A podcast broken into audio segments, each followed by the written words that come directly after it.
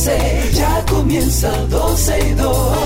Sergio Carlos, Karina, Larrauri llegan para darnos toda la información de los hechos, toda la diversión del momento. Todo, todo, todo, todo lo que quieres está en 12 y 2.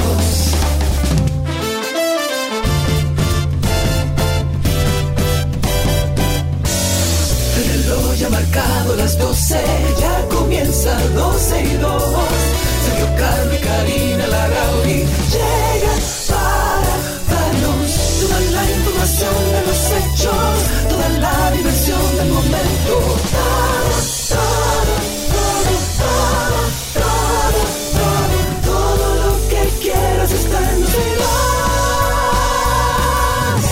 Saludos señores, buenas tardes, bienvenidos sean todos ustedes a esta 91.3, 91.1 FM al mediodía, cuando nos encontramos en este programa 12 y 2. Karina Larrauri no está con nosotros en el día de hoy, se reintegra cuando se reintegre, así es la gente, cuando es dueño de un, de un lugar, de una empresa, dice yo vuelvo cuando vuelvo.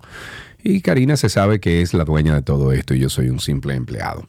Eh, ustedes eh, tienen la compañía mía, pero también de muchos invitados que tenemos en el día de hoy, muchas informaciones hasta las 2.30 de la tarde y por supuesto la interacción de ustedes a través del teléfono aquí en 12 y 2. Vamos a empezar con algunas informaciones. El presidente Luis Abinader calificó ayer como una provocación el ingreso de policías haitianos a territorio dominicano por la sección de la vigía en la zona fronteriza como eh, por Dajabón, donde agredieron y destruyeron mercancías a sus compatriotas. Abinader dijo que la Cancillería ya preparó una nota de protesta sobre el incidente y garantizó que el gobierno actuará con dureza ante este tipo de situaciones. Eh, el primer mandatario dijo además que nuestra nación cuenta con personal militar para enfrentar cualquier situación, por lo que todo está en paz y bajo control en la frontera. Durante la reunión semanal de la, con la prensa, se llama la semanal, también se refirió al tema del comandante del ejército, mayor general Carlos Antonio Fernández Onofre, quien explicó que tan pronto ocurrió la situación, llegaron al lugar soldados dominicanos y se retiraron los uniformados haitianos. El alto militar a quien el presidente Abinader permi- permitió que explicara lo sucedido, relató que se trataba de los mismos sujetos que habían protagonizado la provocación anterior en la pirámide número 15, Fernández Onofre dijo que el hecho no ocurrió en un mercado eh, eh, formal, sino a una distancia aproximada de 5 a 6 kilómetros de la puerta donde se produce el intercambio eh, comercial formal. Dos cosas que quiero decir. Primero, ¿dónde estaban entonces los efectivos de la frontera que estos oficiales haitianos pasaron al lado dominicano mm, como sin ningún esfuerzo. ¿Dónde estaban los oficiales dominicanos? Esa es la primera pregunta que yo me hago. Y la segunda pregunta que yo me hago, ¿dónde está la ONU? ¿Dónde están todas esas entidades internacionales que cada vez que eh, República Dominicana pueda o no meter la pata o se, se- se interprete como que metimos la pata con algún asunto de Haití. ¿Dónde están esas organizaciones en el día de hoy quejándose de que oficiales haitianos pasaron al lado dominicano y destruyeron un, un bien privado? ¿Dónde están? ¿Qué dicen? ¿Por qué no dicen que Haití, o sea, que esos oficiales de Haití violaron la ley? Ah, no, no, no, es que no funciona así. Es solamente cuando los dominicanos metemos la pata o cuando se interpreta que nosotros hemos fallado ante la situación de Haití. Que ahí sí se, ah, que los dominicanos son racistas, que los dominicanos son... Ah, no, pero si Haití hace cualquier cosa, no importa. Porque ¿dónde están todas esas, incluso esas mismas entidades internacionales quejándose de lo que provocaría una inundación ahí en el tema este del canal de, de Haití? Ah, no, no, no, no. Ahí no hay problema. Está bien, un cuento le vamos a hacer. En otro tema, la Organización para la Cooperación y el Desarrollo Económico difundió en el día de ayer, o perdón, en el día de hoy, los esperados resultados de la prueba PISA 2022. A mí se me rompe el, el alma cada vez que sale una prueba de esta. Mostrando un alentador progreso eh, en la, República Dominicana luego de la, de la decaída registrada en el 2018. El informe PISA 2022 posiciona a este año como el mejor desempeño histórico del país en todas las áreas evaluadas, lectura, matemática, ciencia. Anteriormente la medición PISA 2018 había revelado una marcada baja en lectura respecto a los resultados obtenidos en el 2015. Los puntuajes alcanzados por República Dominicana en el 2022 fueron de 351 puntos en lectura, 360 puntos en ciencia, 339 puntos en matemáticas. Sin embargo, la puntuación global se elevó hasta 350 puntos tras obtener 339 en el 2015 y descender a 334 puntos en el 2018. Sobre este tema, se llevará a cabo una rueda de prensa esta tarde en el Palacio Presidencial en la que el presidente Luis Abinader y autoridades del Ministerio de Educación ampliarán eh, sobre esta información y estos resultados PISA 2022, así como las políticas y estrategias desarrolladas que se crearon e instrumentaron para detener el descenso y lograr una considerable mejoría. Sin embargo, si usted ve el reporte, todavía estamos en el sótano. Ojo, hemos subido un chin, pero estamos en el sótano. Es bueno que usted lo sepa. En otra noticia, el tribunal... ¿Qué es lo que le pasa a mi garganta, eh? Seguimos. El Tribunal Colegiado de la Cámara Penal del Juzgado de la Primera Instancia de la provincia de Samaná condenó a cinco años de prisión al ex alcalde de Las Terrenas. Me estoy refiriendo a José Mercedes Martínez Emeterio, por cometer desfalcos en perjuicio del ayuntamiento de este municipio del Estado Dominicano. De acuerdo con una nota de prensa emitida por la Procuraduría, eh, esto fue directamente Martínez Emeterio, este señor. El órgano de justicia logró la condena de tres años de prisión en contra de Willis Alberto Vilorio Sarante por su participación en este desfalco. El Ministerio Público estuvo presentado o representado por los fiscales de la PEPCA, José Miguel Marmolejos Vallejo y Wagner Cubilete García. Recordemos que esta acusación fue presentada por el Ministerio Público en fecha del 28 de abril del año 2015 y en el 2023 está resolviendo. Como consecuencia de una querella interpuesta en contra del exalcalde por los regidores del Ayuntamiento Municipal de Las Terrenas y en virtud de múltiples, múltiples violaciones a las leyes y distracción de fondos públicos encontradas en auditorías realizadas por la Cámara de Cuenta eh, de dicha alcaldía.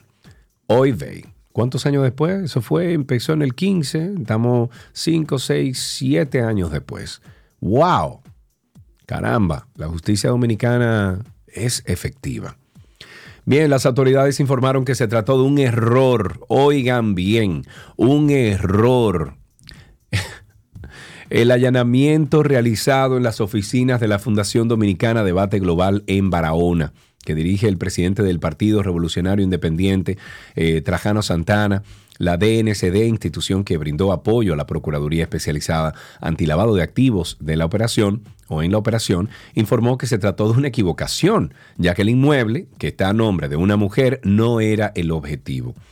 De su lado, el presidente del PRI dijo que la Procuraduría le informó que se trató de una equivocación porque fiscales realizaban un levantamiento sobre actividades de lavado de activos de personas que nada tienen que ver con él. Las autoridades pidieron disculpas a las partes afectadas. Esto es lo último al tiempo que asumieron los gastos de los daños provocados durante la errónea intervención. En los allanamientos realizados hoy en Barahona fueron incautados 10 bienes atribuidos a los miembros de una red de narcotráfico y lavado también de activos, a la que le fueron decomisados 245 paquetes de cocaína en julio de este año. Y yo me pregunto, y yo me pregunto, ¿y no hay una avanzada que vaya y haga una requisa, una investigacióncita?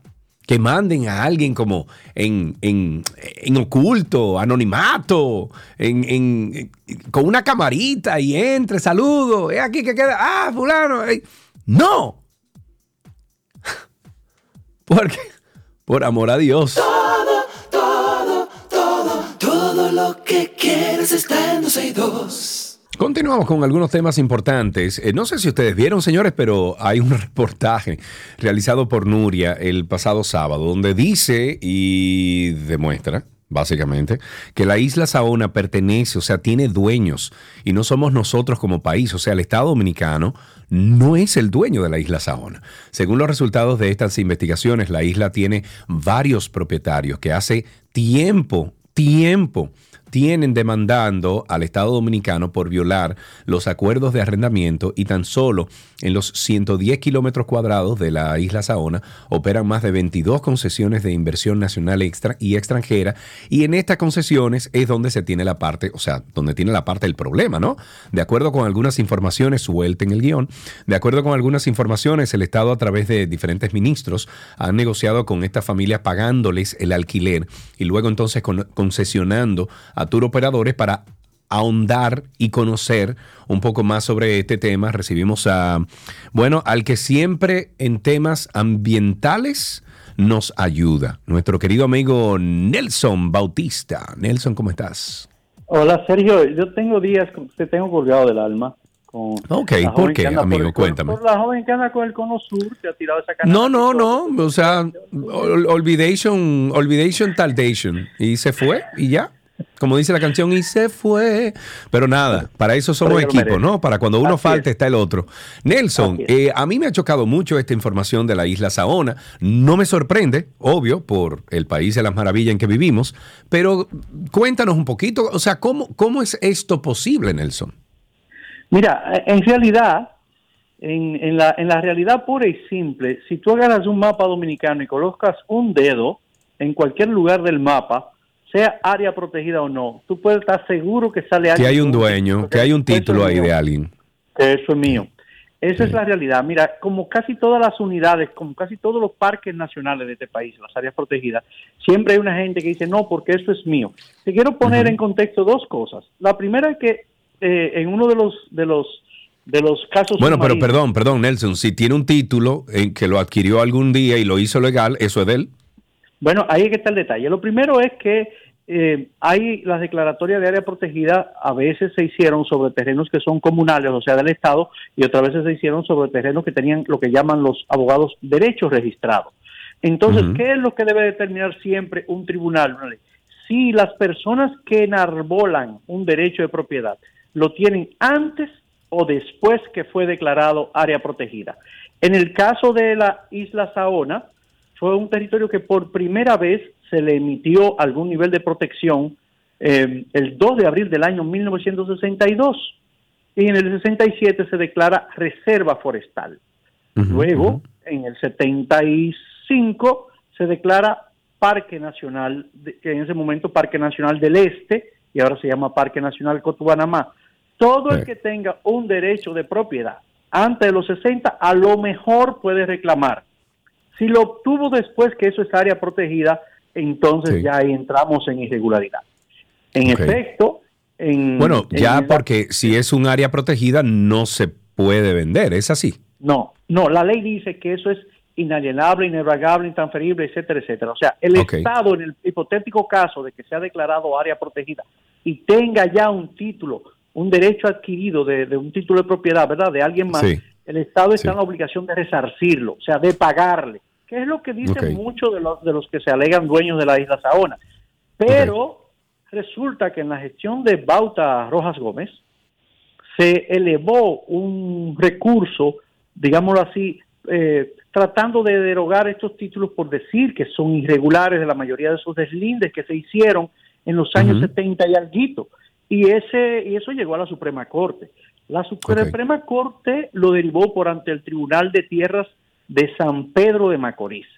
Este documento que hizo la, gestión, están activos estos abogados que lo hicieron, entre ellos está eh, la magistrada, la, abogada Marisol Castillo, todavía está en medio ambiente, está Rafael Suárez, un documento de 60 páginas donde ellos sustentan que esos títulos no pueden ser, eh, tener un derecho cierto porque fueron obtenidos de una manera irregular. Eso se sometió el 2 de agosto de 2015. Ahora, si tú quieres saber dónde está ese caso... Pero, pero es correcto, o sea, sí, esos títulos se, o sea, se adquirieron después que era área protegida. ¿Eso se puede confirmar? Sí, eso se puede confirmar en un tribunal toda vez que en la fecha en que se emiten muchos de esos títulos, eh, pues te dicen la fecha que se emitieron, todo lo que fue emitido después que era área protegida es discutible en un tribunal exactamente claro. como pasó en el caso Bahía de las Águilas. Toda esa transferencia y lo que y lo de Valle Nuevo, todo lo que usted hizo, ¿por qué? Porque a un, a un Sergio Carlos, la familia Carlos es dueña de un terreno y la declararon protegida, ok. eh, bueno, es dueño de hace 100 años, perfecto. Lo, eh, es de ellos y hay que resarcirlo. Lo que ellos no pueden es vendérselo a un tercero, sino al Estado.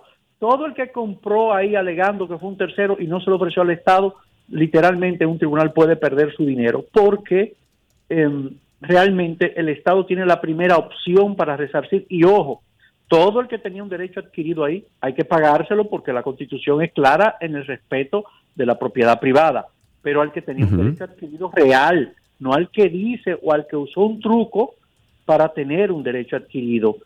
Si no, fíjate que en uno de los casos submarinos que están en la Procuraduría, si no recuerdas, hay varios casos del parque este de Cotubanamá que Hacienda se lo pagó a gente que ahora dice no, pero o sea, se lo pagó entre comillas. Sí, sí, claro, claro, Sí, tú entiendes. O sea, que se da de todo ahí, pero sí hay, hay títulos que son y títulos que no son. En el caso de Saona. Ojo, que en el trabajo... ¿Y, qué pasaría? Vamos a descartar o vamos a poner a un lado los títulos que no son. Esos que se adquirieron después de que eso fue declarado eh, eh, Parque Nacional. Pero ¿qué pasa entonces con los títulos que son? ¿Cómo se negocia ahora el valor que pueden tener esas, eh, esas tierras y cómo se les paga? Bueno, hay un tema con la ley específica en eso. la Dirección de Catastro y otros organismos, otros, otros precedentes, fijan un precio X por el valor de ese terreno y el Estado debe de resarcirlo de acuerdo a lo que dictan, en este caso, la jurisdicción inmobiliaria sobre el valor de ese terreno. Sin embargo, quiero decir que eh, aquí el trabajo muy bueno que hizo Nuria, ahí le falta una coletilla. Y esa coletilla es que una cosa es lo que, lo que enarbolan los, alguna gente dicen ser propietario, otra cosa es la realidad de lo que pasa en Saona. La realidad de lo que pasa en Saona es que hay mucha gente que llegó ayer, por decir algo, una fecha X, y ya tienen ocupación en base, en teoría, a un derecho que le cedió uno que a veces no lo tenía. Y Saona tiene inclusive unos niveles de inversión altísimos de gente que aspira a que esos terrenos van a ser eh, en algún momento, ¿verdad? Desarrollados turísticamente. Entonces, los dueños que aparecen en estos documentos como dueños, en la práctica no son lo que realmente eh, son. Son, los no son lo que son, pero son lo que son. Ay, Nelson. Ahí hay gente de verdad con mucho dinero que son los dueños en, en, en, en, su, que, en su haber, en su actuación, se sienten los dueños de esa zona. No son la mayoría de esos que están en la lista. ¿eh? Ya entendido. bueno. para dejarlo claro. Ok, muy bien, Nelson. Muchísimas gracias por aclararnos estos temas siempre, amigo. Eh, estuve por Santiago el otro día en una fiesta y regresé el mismo día, por eso no te llamé Nelson, pero tenemos una cervecita pendiente. sí, todo eso. Eh, y tenemos, ayer te escuché hablar de la, a ustedes hablar del, tema de la COP. Eh, es, bueno que hagamos un apartito en un momento de esto para, para analizar una revolución que está pasando ahí.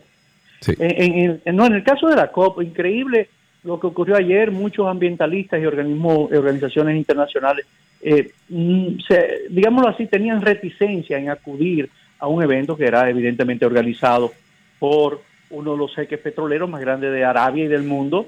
Eh, y ayer este jeque se destapa diciéndole a la, a la primer ministro o presidenta de, Irlanda que no había evidencia científica de que los combustibles, de que reducir los combustibles fósiles eh, podría eh, impactar en los gases invernaderos. Entonces ahí la mayoría de bueno, caramba, el presidente de la cumbre de cambio climático es un petrolero que dice que los combustibles fósiles no necesariamente son los causantes de esto. Entonces, ahí uno empieza a ver el por qué lo que uno llama del greenwashing, de que esta gente con poder económico y vinculados a grandes empresas contaminantes manejen este tipo de foros es de alta preocupación. Y es que esperamos que salga algún tipo de resultado tangible que no nos quedemos nada más en la teoría y, y no vayamos Ay, mijo, eso es teoría, teoría y teoría siempre en esas reuniones. Es como yo le dije a Milagros.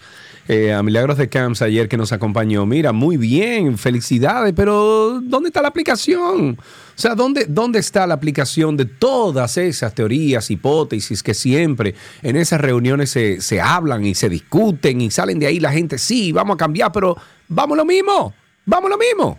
Entonces, ¿dónde están las aplicaciones? Las aplicaciones reales, las aplicaciones eh, eh, presentes ahora, ¿dónde están? ¿No se sienten? O sea, cuando, el verbo se convierte en. Y ojo, que de la delegación dominicana, que son ciento y pico de gente, hay un equipo, un núcleo de técnico valiosísimo, poderosísimo, que está haciendo el trabajo que es allá.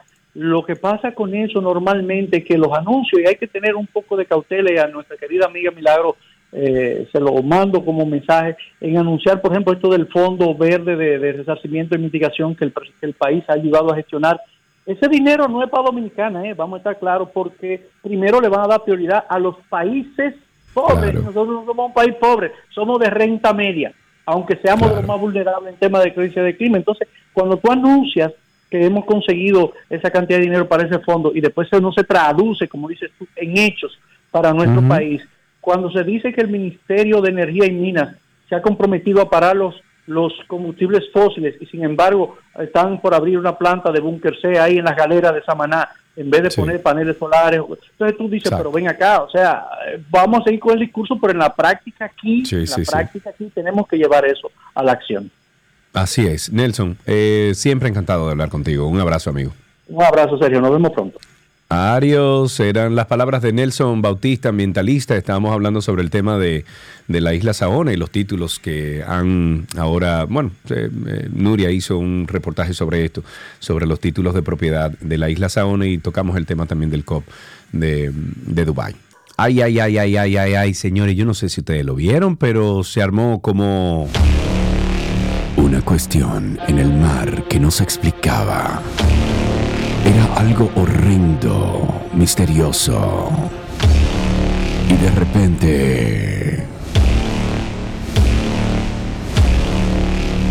De repente era una trompa marina, eso era. El martes, señores, en el Mar Caribe, le hace Today, el fenómeno se alcanzó a ver desde el malecón de Santo Domingo, la trompa marina o manga de agua.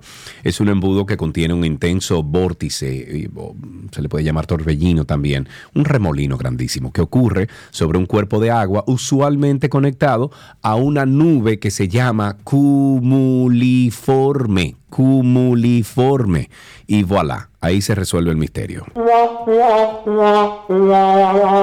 El Cuerpo Especializado de Control de Combustibles y Comercio de Mercancías, junto a la Unidad de Propiedad Intelectual de la Procuraduría General de la República, decomisaron 4 millones de unidades de medicamentos adulterados. Deberían de dárselo a esos mismos que encontraron con esos medicamentos, deberían de dárselo. Los, ven, abre la boca, toma para ver qué pasa.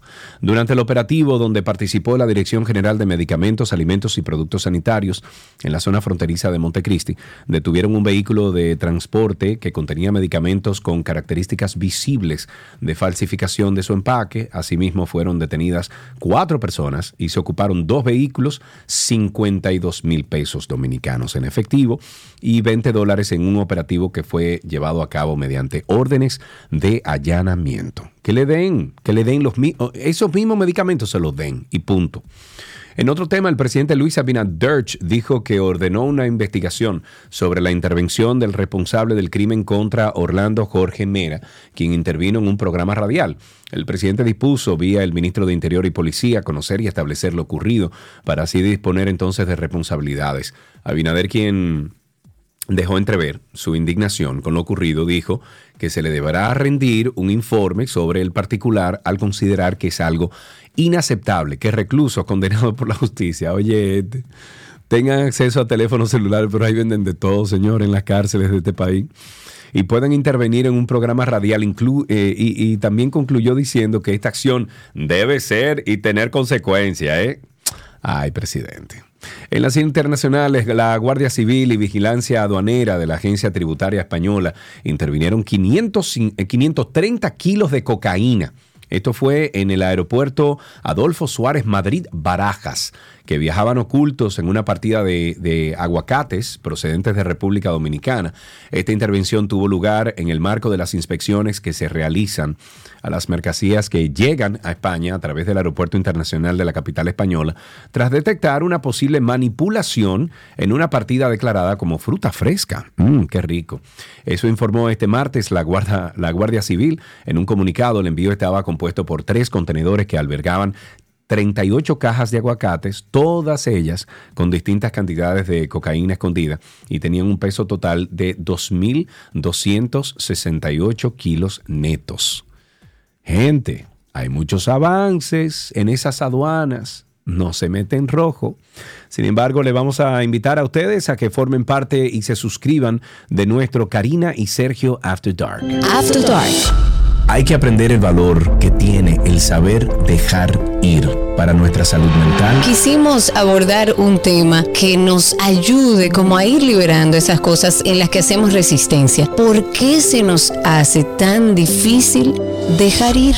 Esa tendencia a guardar en la gaveta para no pensar, no sentir y lo que se tiende es a permanecer en un bucle. Entonces ese ciclo generalmente, por lo tanto, tienen dificultades para dejar ir. Personas que tenemos que dejar ir, que pueden ser parejas, que pueden ser amigos. Suelen ser el tema de las relaciones las situaciones más difíciles para dejar ir, porque implica un proceso de autorrevisión y sobre todo de poder hacer frente a la situación. Vas a comprender que hay cosas que no tienen cabida en tu vida y en tu crecimiento emocional. Entonces aprende a dejar ir. Karina y Sergio, After Dark.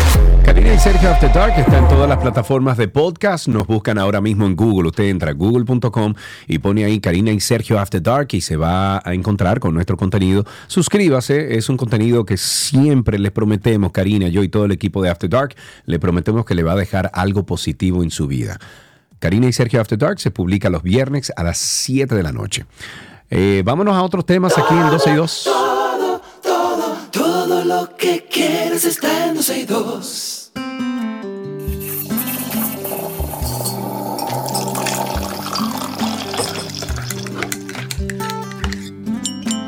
Esa es la cucharita, esa que suena ahí, esa le dice que estamos en tiempo de café. Ustedes saben que pueden participar de este segmento llamando, explicándonos eh, cómo se bebe el café, pero también cualquier otro tema que usted quiera tratar también lo puede hacer. 829-236-9856, 829-236-9856, nuestro teléfono aquí en 12 y 2. Pueden llamar ahora mismo, comunicarse con nosotros y contarnos, eh, bueno, cómo se bebe el café. Eh, miren, pero no sabían si, o sea, no sé si ustedes saben cuáles son los cuatro sabores principales del café. Bueno, tengo aquí que cuando tú bebes café, tus papilas gustativas captan muchos sabores de café diferentes que puedes aprender a comprender analizar, a eh, descifrar y puede ser difícil al, principio como todo, pero con un poco de práctica usted puede entrenar esas papilas gustativas a identificar cada sabor individual. Eso se hace con el vino también. Yo estoy loco por coger uno, eh, tomar uno de esos eh, cursos de vino que te enseñan cómo, porque lo mismo pasa con el café. Hay cursos también que puedes tomar y el objetivo es afinar esas propias eh, preferencias para asegurarte de que siempre eliges el sabor de café que más te conviene. Entonces, lo primero es la acidez. Para el paladar inexperto, la acidez se confunde fácilmente con el amargor. Sin embargo, las dos se encuentran en extremos opuestos del espectro de sabores del café. De alguna manera, la acidez es bastante fácil de identificar porque se recoge con, bueno, en los lados de la lengua eh, uno puede pensar, por ejemplo, ah, en el jugo de limón, o sea, en el zumo del limón, ese, ese agrio. El, sabor es típico de café arábica, por ejemplo, cultivado en, altura y cuando se controla bien es un sabor muy parecido por muchos especialistas en café. Eh, si eres un fanático de este tipo de sabor, entonces, o si todo esto es nuevo para ti y tienes curiosidad por probarlo, debes buscar cafés eh, de tueste claro para entonces tú comenzar a identificar. Número dos, eh, estamos esperando una llamada 829-236-9856, 829-236-9856, nuestro teléfono aquí en 12 y 2. El número dos es el amargor. Porque a diferencia de la acidez, el amargor se recoge en la parte superior de la lengua arriba, en la parte posterior de la boca. Si quieres un buen ejemplo de un sabor amargo, Mm, puedes intentar comer eh, la piel blanca de una naranja, o sea, la piel, tú se la quitas y ¡ah! eso sabe. Bueno, como era de esperar, muchas personas lo consideran un sabor bastante desagradable, pero cuando se maneja bien, puede aportar una calidad genuinamente distinta a un café y creemos que te puede sorprender gratamente el resultado. Ese amargor de un café se desarrolla durante su proceso de tostado, cuando lo están tostando. Eh, cuanto más tiempo se tuestan los granos, bueno, pues más amargo se vuelve el café resultante. Científicamente hablando, incluso eh, el, amargor proviene de los ácidos clorogénicos que están presentes en la cafeína. Ese es el punto número dos, es sobre el amargor. El primero es la acidez, el segundo amargor y vamos a continuar con dulzura y salado luego de esta llamada. Tenemos a Petra en la línea. Buenas, buenas tardes, Petra. Petra, ¿cómo estás? Muy bien, gracias a Dios. Un gusto poder estar al aire con, ustedes. Gracias, Petra, a ti por llamar. Cuéntanos.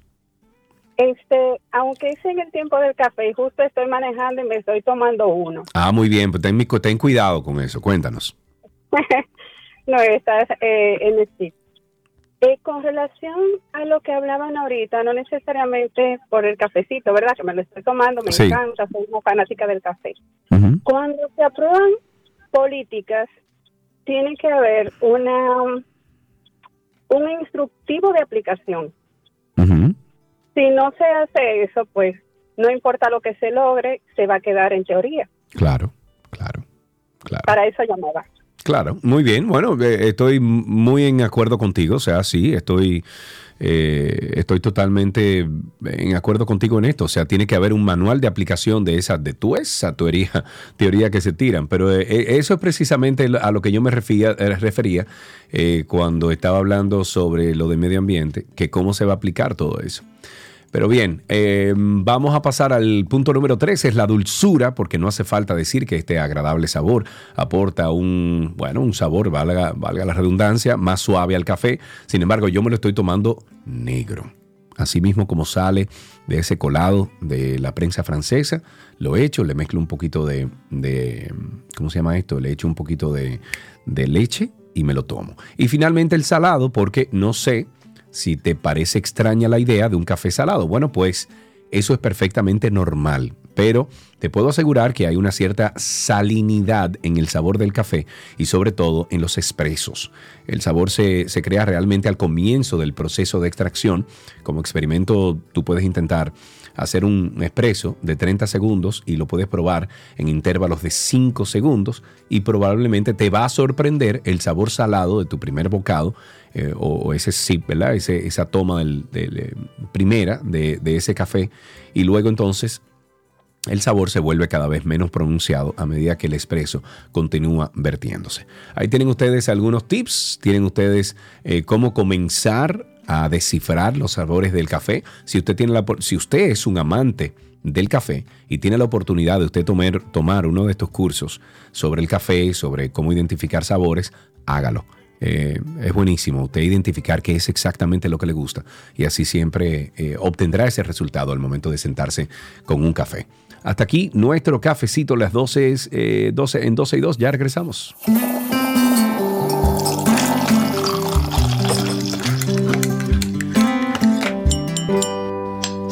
Todo lo que quieres está en 12 y 2.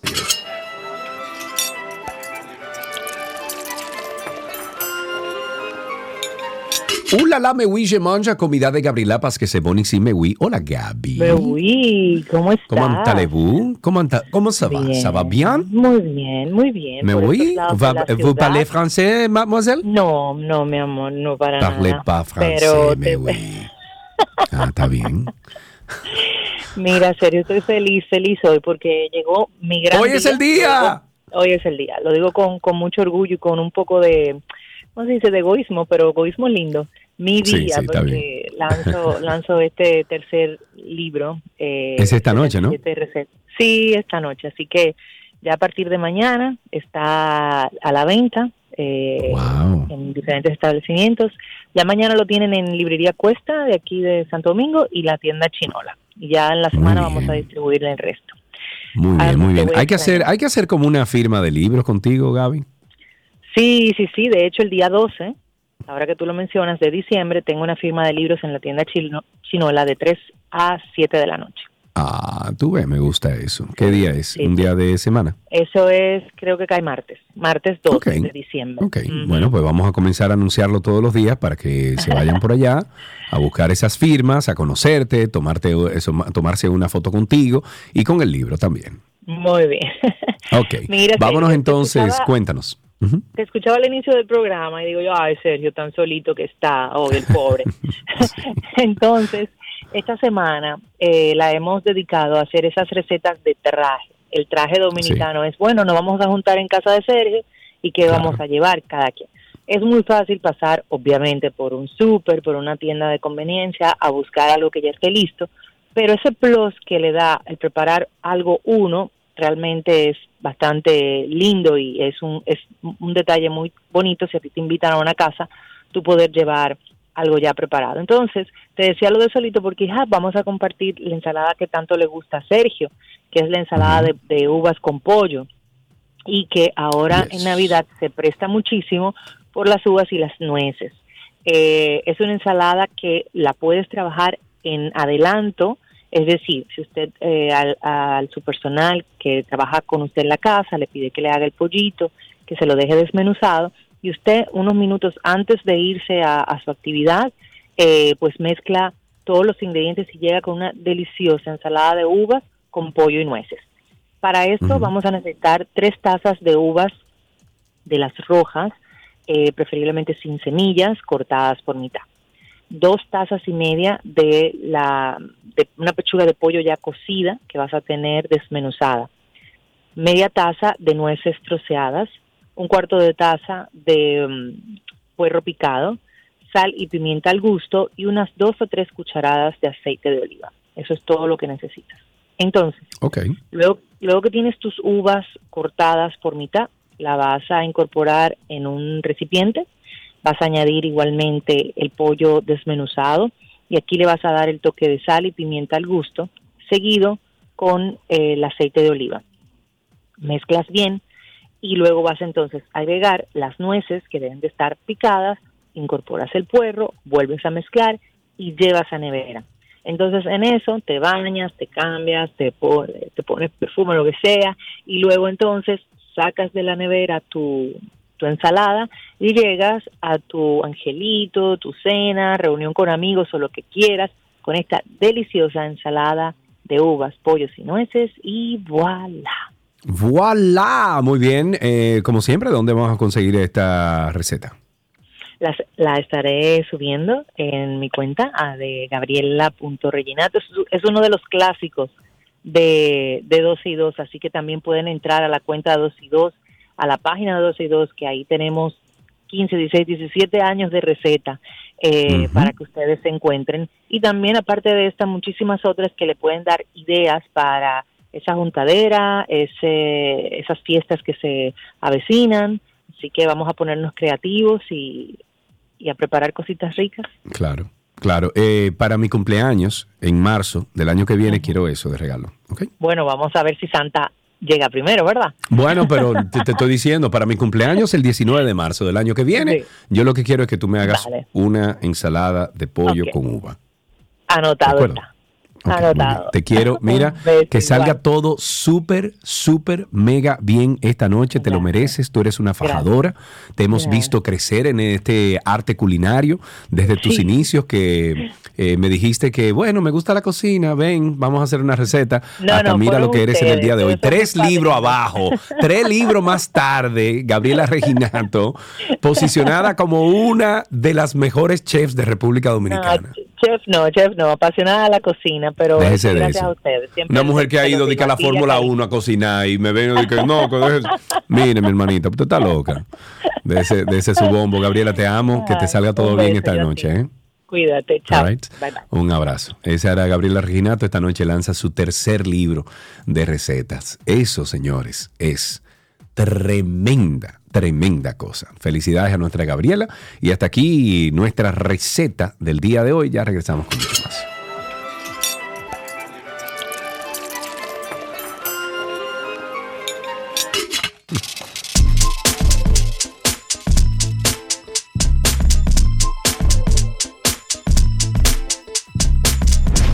Bueno, hablemos de Chelito, señores, hablemos de dinero, hablemos de economía. Y para esto nos acompaña una que sí sabe de eso, pero full. Ella, Mónica, yo te considero a ti como el ave fénix. Pues mira, de las... mira, yo soy como el ave fénix porque yo siempre menciono a Fénix, la Fundación Fénix, que fue que me devolvió la vida a mí. Oye, eso Saludos a su presidenta, eh, actual pasada presidenta, Giralda Busto de Inver, que hoy cumpleaños. Ah, mira, precisamente. Pues mira qué bien, me llegó todo así como serendipity. Bueno, nos acompaña, sí, sí, sí. Nos acompaña Mónica Báez, es psicóloga clínica con especialidad en psicología financiera. Y junto con ella vamos a conversar sobre, escuchen bien, escuchen bien amigos, los gastos navideños y su conexión con las emociones. Oh Dios, ¿qué tema has traído? Es un tema controversial, eh, Mónica, aunque tú no lo creas. ¿eh? Pero oye, Sergio, déjame decirte, eh, yo estaba hablando aquí con, una persona que hablamos de que el dinero como la comida están ahí, o sea, no podemos dejar de comer y no podemos dejar de vivir sin dinero. Entonces tenemos que aprender a manejar el tema al menos que tú seas, perdón, al menos que tú seas Leonel Fernández y sean los amigos tuyos que te mantengan. No comment. Digo, declaraciones de él. No sigue, sigue. No, tienes que hacer ningún comentario. No comment. Pero, Exacto. pero agree. Ok, seguimos. Entonces, óyeme lo que te voy a decir. El dinero genera todo tipo de emociones. Claro. Cuando tenemos mucho dinero, mira Sergio, yo, yo siempre hablo de mí porque yo tengo la, la, la, enfermedad. ¿Y por qué hablo de enfermedad? Porque el, eh, compromete un órgano, que es el cerebro. Y yo fui una persona deudora, que tú lo sabes, y tuve muchísimos problemas. Pero como el ave fénix me salí de ahí. Por eso yo conozco bien lo que pasa. Mira, cuando yo tenía como exceso de dinero, yo hasta caminaba diferente. A mí me entraba como un caminar como de poder. Sí, como una cosa como, como poderosa, como yo no sé, me ponía como prepotente. Eh, y cuando no tenía, me entraba una depresión que me arropaba. Entonces, obviamente, hay, hay emociones ahí que me mueve, que mueve el dinero. ¿Qué, qué, pasa con el ser humano? Pues sobre todo en Navidad. La Navidad genera cualquier tipo de emoción. Las personas que han perdido, por ejemplo, un ser, un ser querido en Navidad, eh, la tristeza eh, se pone peor. Eh, el que es depresivo se deprime más. también el que recibe, por ejemplo, su doble sueldo, dinero, entra en un estado de euforia porque se siente, se olvidan que enero está el doblar de la esquina. Entonces, ¿qué sucede?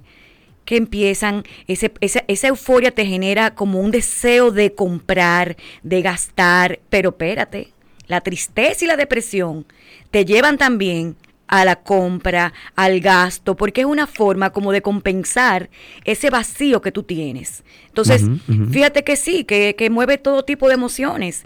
Te da ansiedad cuando no lo tienes. Te da ansiedad si no tienes con qué pagar un gasto básico como luz, como educación de tus claro, hijos. A cualquiera. Entonces, te, mueve todo tipo de emociones. Por eso es que la psicología financiera, yo le decía a Cristi, que no tiene nada que ver con el coaching financiero.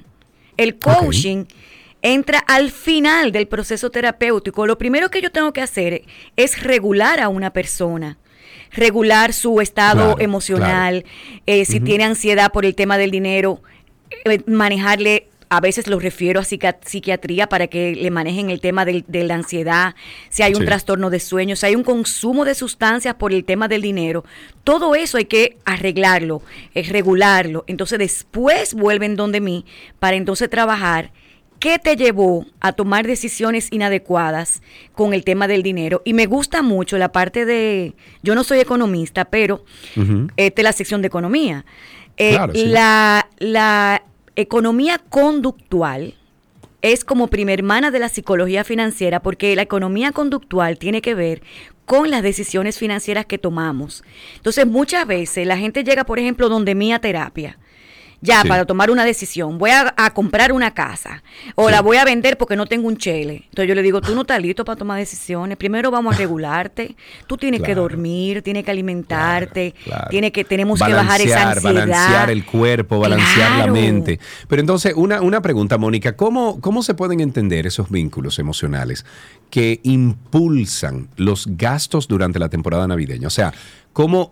Eh, trata de explicarme a mí cómo una persona que estando a lo mejor en, en, esa situación que tú acabas de explicar, precaria, que no tiene dinero, no sé qué, las emociones la llevan o lo llevan a unos gastos impulsivos durante esta temporada navideña. Mira, es como un círculo. Yo le, yo le, he puesto el círculo de, del deudor, del comprador, del jugador, ponle el título que tú quieras. Eh, tú entras en ese un ludópata hace eso mismo también. La ludopatía es una disfunción del dinero y te lleva a tener deudas. Entonces, eh, ese círculo, después que tú haces la compra, que generaste esa euforia, que compraste, viene lo que se llama la culpa. ¿Para qué lo hice? Yo no lo necesitaba, ¿por qué hice eso? Ahora yo no tengo un chele, ¿qué voy a hacer de aquí en enero? Entonces, ¿qué requiere eso? Analizar qué pasó, por qué hiciste eso, porque tú hay que hay que hacer como un historial de tu conducta financiera para ver cuántas veces tú repites la conducta. Mira, me pasó en el 2013 que hice lo mismo, en el 2018 hice lo mismo, en el 22 hice lo mismo. Entonces, el problema no se llama dinero, el problema se llama tú. Eres tú que tienes que cambiar para que tus finanzas cambien. Defíneme una persona, Mónica, o sea, yo quiero que tú ahora eh, te imagines una persona que haya llegado a consulta tuya con todo eso, con todo eso que yo acabo de mencionar, o sea, con, todos esos patrones comunes de comportamiento financiero relacionados con las emociones, específicamente durante las celebraciones navideñas. Defíneme esa persona, ¿quién es? Mira, ese ser humano, un individuo normal, ¿verdad? Eh, eh, el tema del dinero, el manejo del dinero inadecuado, eh, yo quiero que tú sepas, Sergio, que es un síntoma. El problema de la persona es otro y se genera como síntoma a través del dinero. Lo explico con un ejemplo. Llega esa persona a terapia con un trastorno de abuso sexual, eh, una infidelidad, un divorcio mal manejado, un duelo no tratado. Y todos esos problemas de fondo se traducen o se manifiestan con una disfunción del dinero. Entonces, ¿qué hacemos? Cogemos a esa persona en el, en el consultorio, trabajamos ese problema de fondo y luego trabajamos el tema de las finanzas con una persona asesora del dinero. Entonces, fíjate que el dinero viene, el dinero, yo tengo dos mil pesos, Sergio, y tú tienes dos mil pesos. Es la misma cantidad entre tú y yo.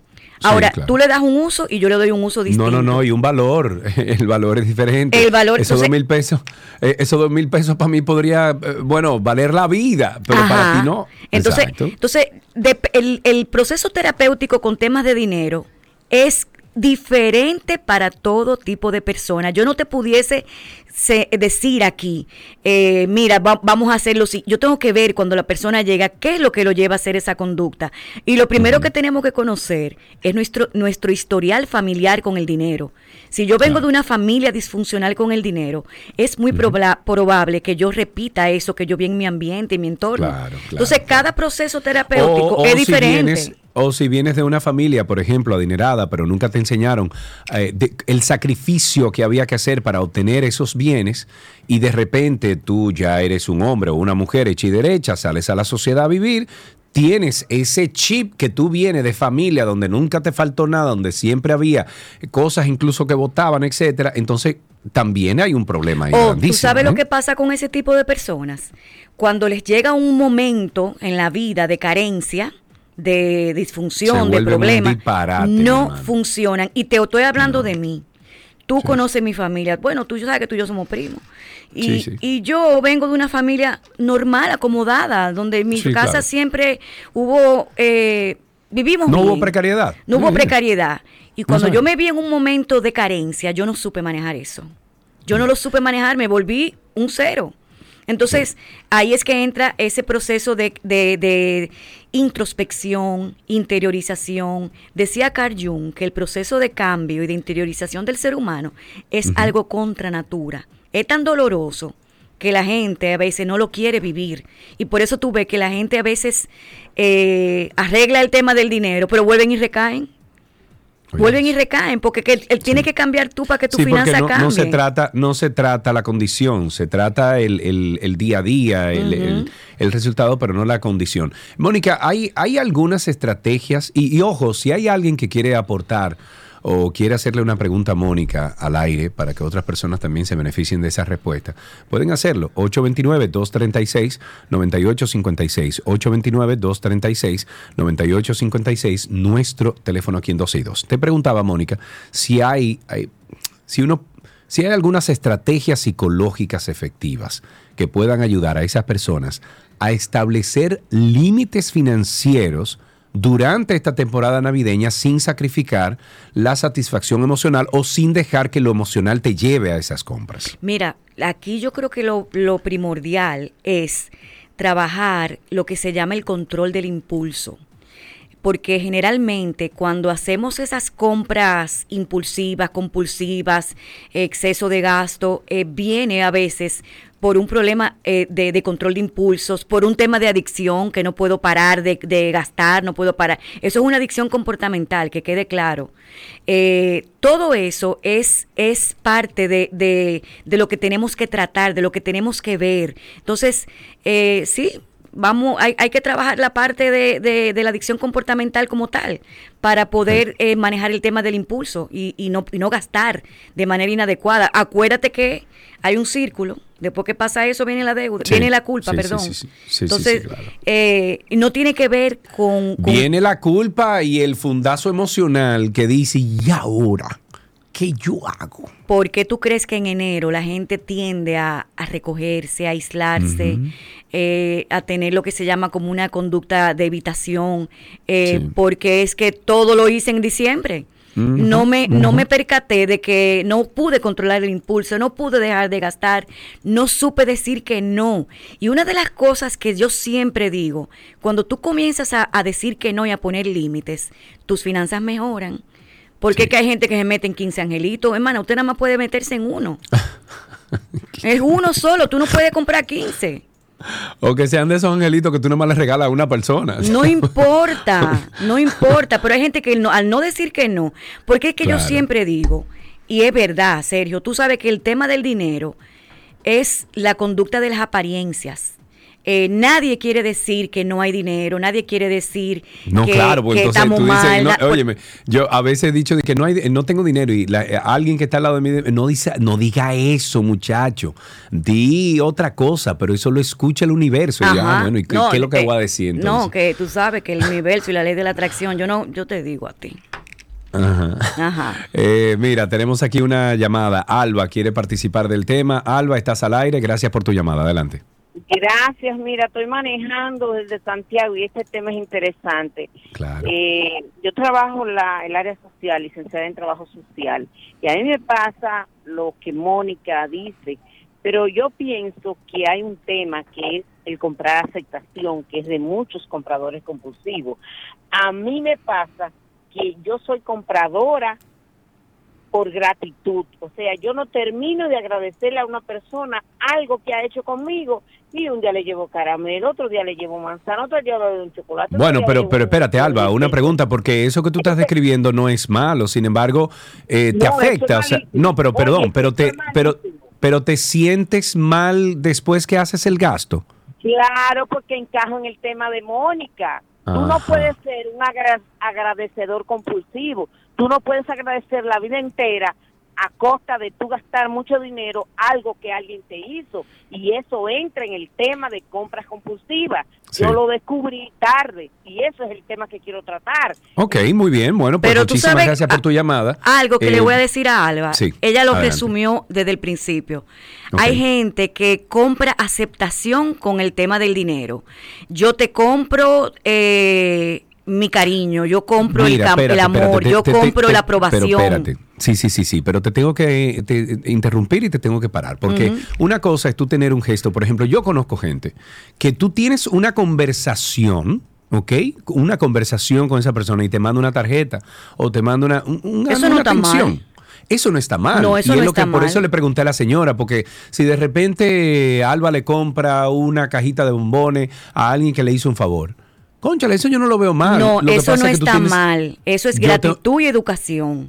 Ahora, cuando la conducta ya es algo que tú sabes que te está haciendo daño, que tú sabes que lo hace para eh, impresionar a otros, para complacer a otros, para comprar cariño, mira, ella lo está reconociendo. Entonces ella le está haciendo daño.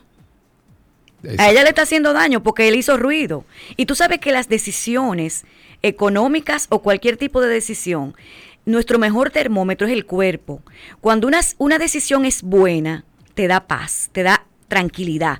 Cuando una decisión no es adecuada, te da como una, especie de ansiedad, el cuerpo te está hablando. Entonces ya ella, esa conducta de comprar, vivir comprando como esa, es como una adicción eh, eh, a, la, a la aprobación. Eh, Acuérdense que el adicto no es el que anda en la calle inyectándose o, o hay diferentes adictos. Yo no, sé si, ustedes vieron la serie de, de Crown, de, de, de, la, la última.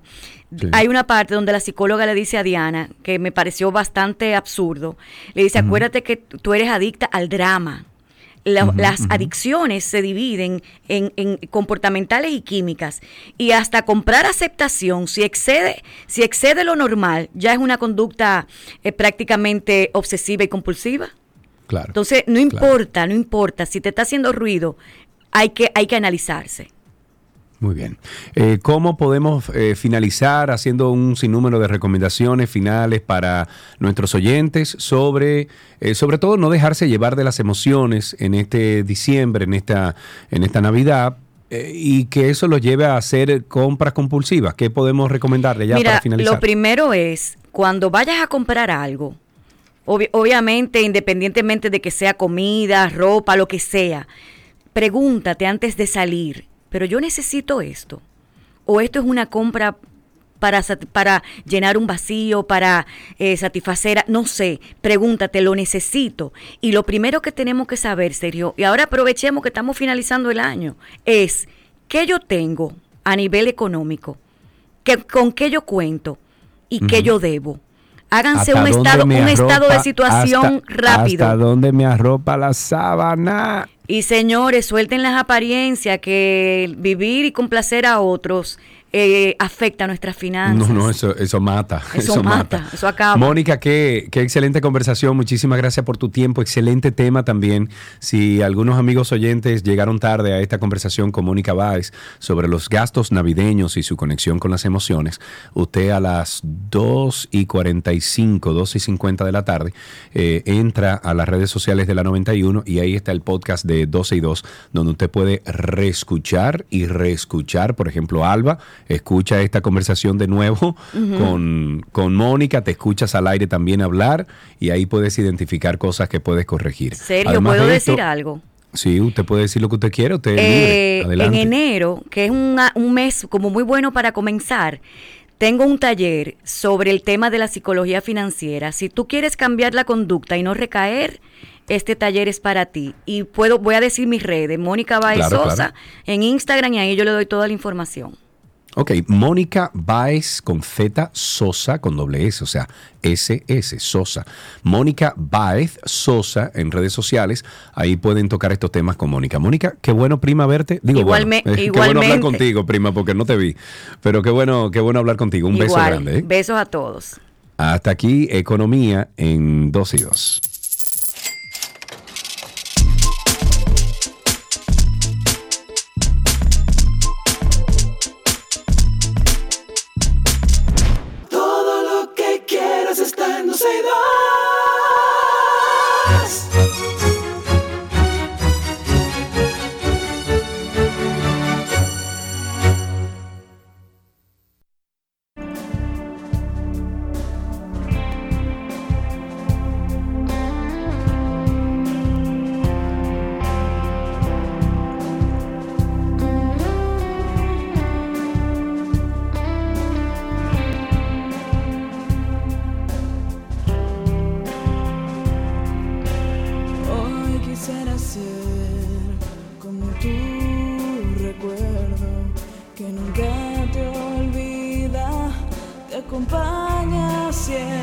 Esa voz, esa voz, esa voz, Dios mío, esa voz, esa voz es angelical. Esa voz ustedes la conocen, esa voz eh, nos llena de orgullo, esa voz levanta el orgullo dominicano, el arte dominicano. Tú sabes que yo te amo, además de todo eso, Laura, ¿verdad? Pero yo más y más después de esa presentación, porque dime. Laura Rivera nos acompaña, vocalista de la agrupación Tribu del Sol, y junto a ella conoceremos los detalles de su 25 aniversario. Ya, 25 años ya. Muchacho, yo no sé por qué que quisieron poner ese número, porque podían decir aniversario y ya tenían que poner bueno, 25. Imagínate, ¿qué te digo? ¿quién olvida, quién olvida, por ejemplo, canciones como esta, mira? Por sea, no, no, no, es que ustedes, imagínate, son parte de parte de, la juventud de cada uno de nosotros que estamos viviendo en los 30 y los 40. Ya, los 30 y los 40, ok, me gustó eso. Sí, sí, me puse un poquito más, ¿sabes? Mira, Laurilla, cuéntame cuál de todos estos 25 años, yo creo que es preciso preguntarte, ¿cuál ha sido un momento memorable en esta historia de Tribu del Sol durante estos 25 años? ¿Cómo, bueno, tú sabes que nosotros, eh, nosotros hemos tenido lo que estamos celebrando son 25 años del lanzamiento de nuestro primer disco, porque tú, como todos saben, hemos tenido una carrera que ha sido interrumpida por, por muchas cuestiones, pero yo entiendo que era un momento que teníamos que celebrar, eh, que esas canciones de hace 25 años todavía siguen en el corazón de la gente y queríamos, no, no podíamos dejar pasar la oportunidad. Para nosotros han habido momentos muy, muy especiales, como cuando nos ganamos el Cassandra en aquel momento. Ese fue, esa fue una noche muy hermosa, además porque esa misma noche fue que Rafa y yo nos besamos por primera vez. Oh, Dios eh, mío. Han habido momentos muy hermosos eh, cuando eh, el editor latino de la Billboard nos eligió como el, disc, el mejor disco del 98 sin nosotros haber tenido ventas, sino solamente por cuestión de, de, gusto, de lo que él había escuchado en el año. Eh, cuando estuvimos en el, en el Festival Presidente, o sea, todo ha, han sido, ha sido una carrera muy hermosa. Diantre, ¿verdad? Estuvieron en el, sí, en el festival. En, el, la segunda edición del festival. Eso fue en el, 98. 99, 99, que estaba Shakira de ese mismo día también.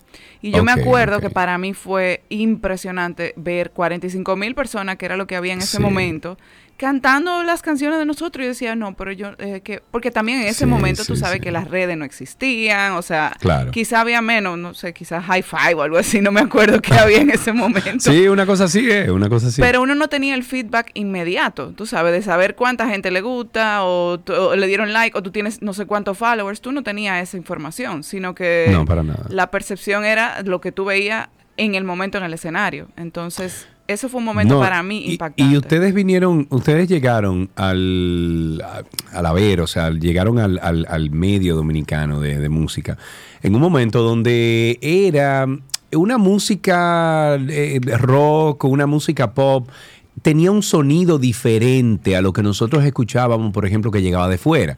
Pero el sonido de ustedes, cuando ustedes llegaron, ustedes sonaban como esos de fuera.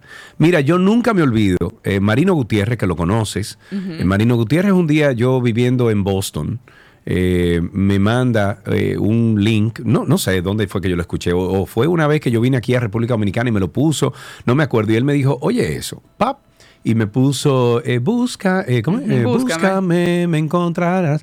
Y yo recuerdo que yo dije, ¿qué son? Mexicanos ellos. O sea, no lo relacioné nunca. Claro, porque es que el sonido de ustedes, la mezcla, lo que ustedes presentaban ya en el disco, en el disco compacto, era diferente a lo que se conocía. Entonces ustedes abrieron un camino nuevo. Ay, bueno, yo, yo en ese sentido, yo siempre hago la aclaración de que nosotros como agrupación le tenemos que dar la gracia a Rafa Payán de eso, porque si hay una persona quillosa con, con lo que es el sonido y con lo que él quería lograr, como esta fue, esa fue su primera producción, o sea, la primera producción que él, que él fungió como productor, ¿verdad? Musical. y yo me acuerdo que Papolo y yo decíamos, loco, pero eso está bien así, o sea, eso así. Bueno, y Rafa, no, era la, la referencia que ustedes tenían. Exacto, pero él, él estaba buscando, siempre buscando un sonido, buscando una, eh, una sonoridad que sonara eh, valga la redundancia, como más internacional, eh, precisamente. y, creo que por eso todavía, de hecho, en estos días eh, alguien subió un video en, Instagram como haciendo una reseña y muchos de los comentarios eran, wow, yo no sabía que ese grupo era dominicano. Yo Todavía hoy la gente que recuerda la canción y que quizá no nos conocía, pensaba que éramos de fuera. A lo largo de la carrera ustedes han experimentado incluso con diferentes estilos musicales. ¿Cómo, cómo tú describes la evolución del sonido desde sus inicios al que hoy se presenta. ¿Hay alguna, o sea, yo, tiene la esencia, tiene la esencia de ustedes, cualquier persona que escuche un disco de ustedes desde el principio hasta estos últimos o, lo más reciente, escucha una esencia de Tribu del Sol. Tu voz, la forma en que ustedes componen, eh, bueno, los arreglos, etcétera. Pero ¿cómo, ¿cómo tú describirías esa evolución desde el primer disco hasta lo que escuchamos hoy? Bueno, yo te puedo decir, ah, eh, eh, a modo particular, cuando nosotros grabamos ese disco, yo tenía 16 años. Entonces, evidentemente, evidentemente, el tiempo ha, ha sido una herramienta para mí como cantante. Eh, yo te puedo decir que, que lo que yo doy ahora en escena no es ni la mitad de lo que yo daba en ese momento. Ahora también tengo un, un, como un lugar en mi corazón tan especial para esa Laura de, de 16 años que se atrevió a, salir y a hacer freca y a hacer agentar, como me decían. A tanto, a tanto. Claro, Y, y, y, de alguna manera, con toda mi eh, quizás falta de conocimiento o de técnica, conecté, conecté con la gente. Entonces, es por eso lo guardo como con mucho, lo atesoro en mi corazón ese, ese momento. Pero de, allí, de ahí a hoy en día, nosotros somos un grupo de artistas que hemos eh, crecido, hemos tropezado y hemos evolucionado y eso se va a notar, va a ser muy evidente realmente lo que nosotros hemos avanzado, cada uno en su craft, ¿verdad? Como dicen. Sí, sí, sí. Cada uno ha mejorado con el tiempo. Entonces, eh, realmente lo que, lo que vamos a traer es el, el concierto que nunca hemos hecho. Realmente es un vamos, espectáculo. Vamos a escuchar un poquito de esto. De, Vamos a irnos al año 98, dijiste, ¿verdad? Sí, 98. Ok. Universo no queden estrellas y no existe nada que te haga soñar. Cuando tu camino no tenga destino, cuando los planetas dejen de girar y en el no queden la verdad. Búscame. Me, encontrarás. Dios mío, Dios mío, me lleva a los años. Baby cabarete, me lleva a cabarete, me lleva a cuando ustedes hacían conciertos, que nosotros le hacíamos sonido a ustedes. ¿Qué? Yo no sabía que tú hacías sonido. Pero por supuesto, yo trabajaba con, con Marino. Ay, es que yo vivo perdida. claro, yo andaba con unos chorcitos siempre ahí por la, por la rodilla y hablando, eh, metido de negro y oh, y de todo, sí, yo me acuerdo. Bien. Eh, mira, el, público y la industria musical, eh, hay que aceptarlo, ha cambiado muchísimo, significativamente en las últimas décadas y, creo que en la última década más. década más. ¿Cómo han enfrentado ustedes los desafíos y las oportunidades que han surgido en la industria musical? Hay algunos artistas incluso que ya han incorporado el tucutá tucutá del, tumbado del urbano, porque dicen, bueno, esa es la música que está vendiendo, vamos entonces a incorporarla y olvídate de mi esencia, vamos a eso. ¿Cómo ustedes han enfrentado esos, esos desafíos del cambio que ha experimentado la música en República Dominicana también? Sí, ha sido, realmente ha sido un desafío, porque... Eh, nosotros en el momento que salimos eh, tuvimos la suerte de que el estilo que nos, que nos gusta hacer, que el eh, pop rock, ¿verdad?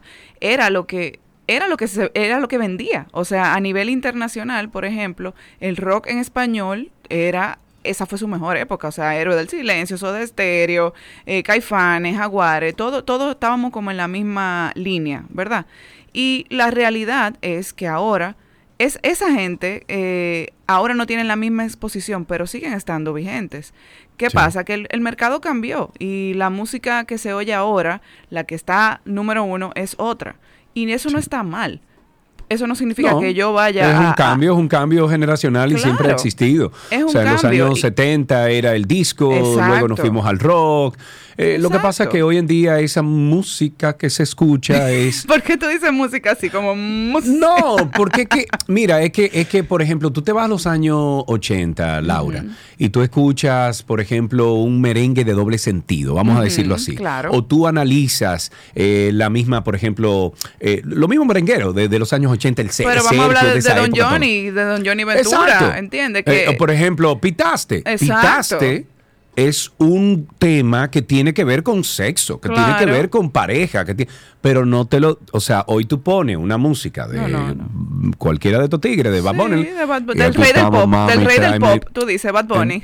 Exacto, entonces tú dices, no, venga, que no hay código. Entonces es duro, o sea, están cumpliendo 25 años, se han mantenido, están ahí, pero me imagino que ustedes internamente, cuando se ven eh, con lo que está, vamos a decir, entre comillas, popular hoy en día, dicen, bueno, ¿y cómo competimos?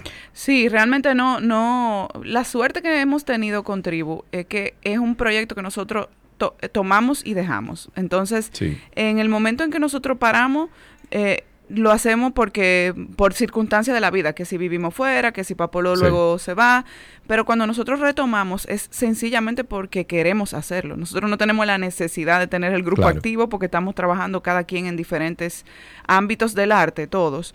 Eh, y entonces retomarlo para nosotros siempre es como un, lugar sagrado, un lugar sagrado que no va a cambiar la, su esencia porque por las cosas que quizá te pueden afectar de afuera. En algún momento sí lo hicimos, en algún momento eh, cuando nosotros empezamos, como nos catalogaron como grupo de rock, ¿verdad? Nosotros estábamos compitiendo con los grupos de rock de aquí y, y en ese momento decían, ah, pero que ustedes son muy soft. Y entonces nosotros dijimos, bueno, pues vamos a meterle un poquito más, vamos a... Y eso nos... No, e, ese es lo único que yo eh, diría como que fue un, un, error que nos dejamos llevar un poquito de la presión en ese momento para el segundo disco. Pero al final, si continuamos con nuestra esencia. Y yo creo que eso no va a cambiar, eh, porque no, como te digo, no tenemos la necesidad. No es un, no es un grupo que estemos utilizando para hacernos lo más famoso ni lo más rico, sino que lo hacemos de verdad de corazón. Muy bien, ustedes tienen un concierto el jueves. Cuéntanos qué vamos a vivir en ese concierto. Me imagino que... Bueno, yo estoy tratando de no llorar. Eh, desde ahora estoy empezando, pero qué va, no lo logro. No, realmente es un recuento por eh, los por nuestra carrera y como te dije anteriormente, es el, es el concierto que nunca hemos hecho porque más que un concierto como los que hemos hecho anteriormente, este tiene elementos, una banda agrandada, tiene eh, artistas invitados que han sido parte de la historia de nosotros, que estuvieron, que grabaron y participaron con nosotros en el primer disco y que también eh, han sido influencia para nosotros. O sea, hay un poquito de todo. Entonces, eh, elementos musicales que nunca hemos utilizado y que han estado en las grabaciones, pero que uno no la, tú sabes, cuando tú haces un concierto no vas a usar cuerda o metales o no sé qué, todo eso va a estar. Entonces, es realmente como el sueño que, teníamos de hacer un evento así. Ya, pero. Pero Tribu del Sol se presenta este jueves 7 de diciembre. Esto será en el Teatro La Fiesta Hotel Jaragua a las 8.30 de la noche. Las boletas ya están a la venta en Wepa Tickets. No se lo pierda y lleve a sus hijos. Si su, si su hijo o su hija tiene 15 o 16 años y usted escuchaba Tribu del Sol cuando usted tenía esa edad, entonces llévelo ahora, por favor. Eso, será, eso será muy chévere. Laura, te amo, te adoro, por favor, pásale mi cariño al resto de la banda, a todos. Eh, saben que aquí en 12 y 2 tienen siempre la puerta abierta. Siempre, los queremos a ustedes también. Bueno, muy bien, vamos a despedir un, este segmento con Quisiera ser de Tribu del Sol.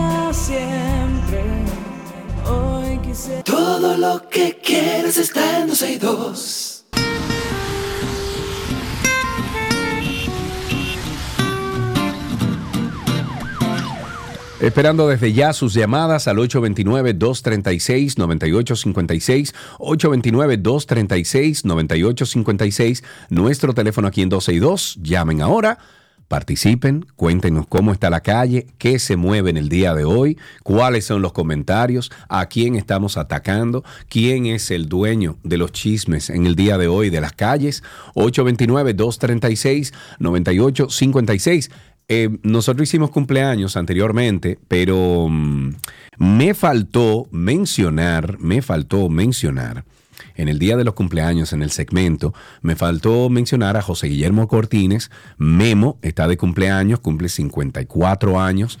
En el día de hoy, Memo, te ves muy bien para tu edad, consérvate así siempre. Felicidades. Llame a Memo, llame a José Guillermo, cumple 54 años en el día de hoy. Qué bueno, Memo, un abrazo. Ojalá que todo esté en salud. Yo le mandé una nota de voz mientras decía todo eso. no son 54.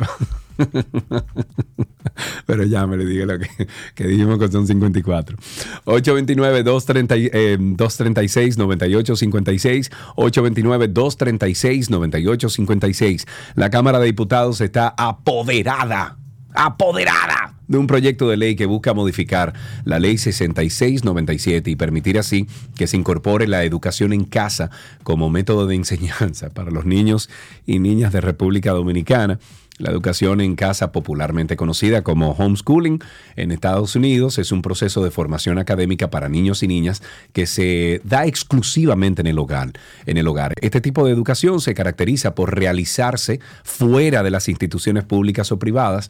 El proyecto que conoce la Cámara Baja es de autoría del diputado Elías Wessing Chávez del PQDC. La iniciativa establece que las familias tendrán la libertad de escoger la educación en casa y asumir por sí mismas la responsabilidad de la formación de sus hijos con la asistencia del Ministerio de Educación.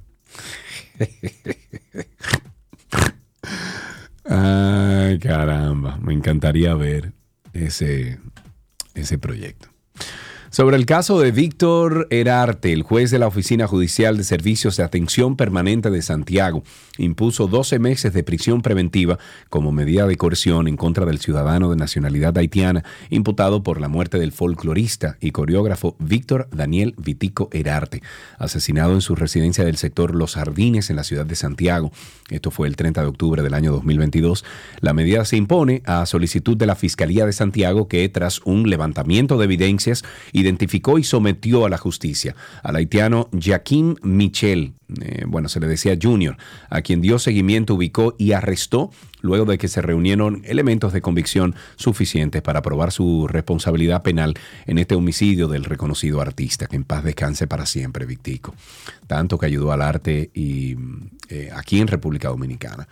829-236-9856, nuestro teléfono aquí en 262. Estamos en Tránsito y Circo, queremos escucharles cómo está la calle, qué ha pasado en el día de hoy. ¿Hay alguna queja que usted quiere dar al aire? Lo puede hacer. 829-236-9856. Ahí tenemos en la línea a nuestro amigo Raúl. Raúl, buenas tardes, ¿cómo estás? Buenas tardes, Sergio y Karina, ¿todavía en Argentina? Che, esa, esa se, se quedará por allá, creo. Ya, no, no vuelve.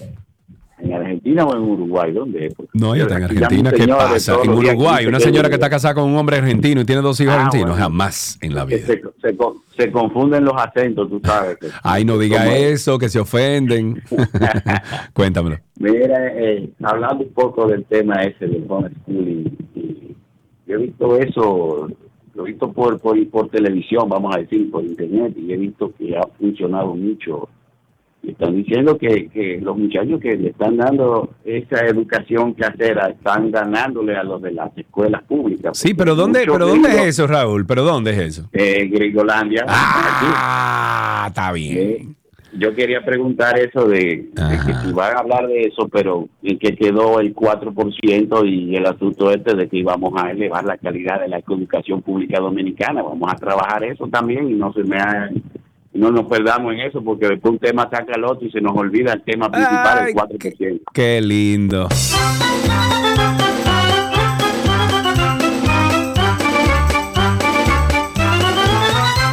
829-236-9856, 829-236-9856. El 69% de las personas que han fallecido en los últimos dos años a causa de accidentes de tránsito se movilizaban en motocicleta. Así lo informó ayer el ministro de la Presidencia, Joel Santos, durante la rueda de prensa realizada en la Policía Nacional tras finalizar la reunión del Plan de Seguridad Ciudadana. Además, estableció que en más del 90% de los casos analizados, estos conductores no utilizaron casco de seguridad, incrementando de esta manera las probabilidades de letalidad. El funcionario explicó que por esta razón la mesa de trabajo no se limitó únicamente a tratar estas estrategias que son relacionadas con la delincuencia, sino que se centraron en la seguridad vial. El ministro dijo que hay que perseguir al mínimo los accidentes de tránsito. Eso salió de su boca incluso eso mismo. Santo aseguró que es necesario implementar acciones para fortalecer los esas reglamentaciones concernientes al uso de motores con el objetivo de disminuir los siniestros en la vía pública. Empiecen, ministro Joel Santos, empiecen con que los fiscalizadores fiscalicen a los motores que andan en la calle. Empiecen también por aquellas intersecciones donde se le, o sea, los mismos agentes de la DGCET que están en el medio dirigiendo, los dejan pasar sin ninguna consecuencia, violando la ley, yéndose en rojo. Empiecen por ahí, mi querido amigo. Empiecen por diseñar ahora una licencia que sea para los motoristas.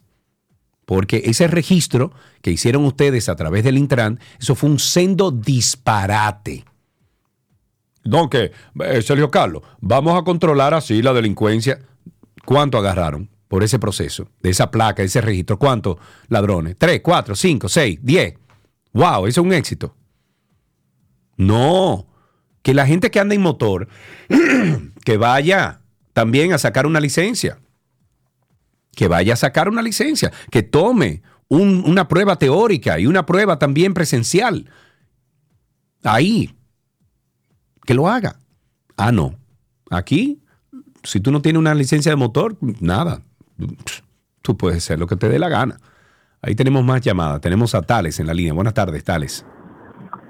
Muy buenas tardes, Sergio. ¿Cómo estás? Saludo a Karina donde quiera que, donde quiera que esté, allá. otro lado del planeta. Comiendo, ¿cómo que se llama? Sí, comiendo, ¿cómo que se llama el dulce de Argentina? El, el, el, dulce de leche. No. Hay un, ajá, un dulce de leche buenísimo, eso mismo, sí. Y los alfajores. Cuéntame, Tales, ¿qué tienes para mí?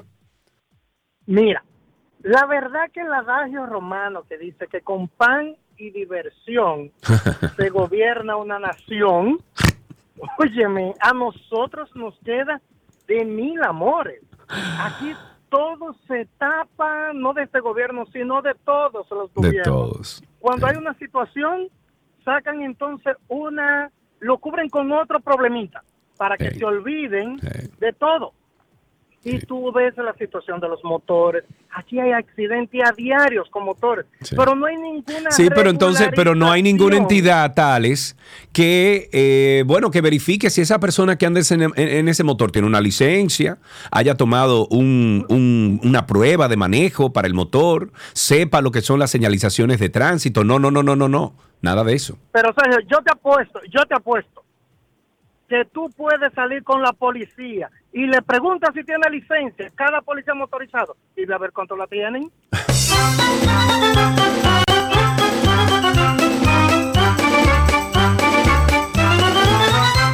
829-236-9856. Ahí tenemos a nuestro Raúl Number 2. Dime Number 2, ¿cómo estás? Ah, hola, ¿qué tal? ¿Cómo estás, Serge? Estamos vivos, hermano, estamos vivos. Cuéntanos. Fíjate, ayer estaba poniéndole gasolina, echando gasolina, como decimos, en una estación. Sí.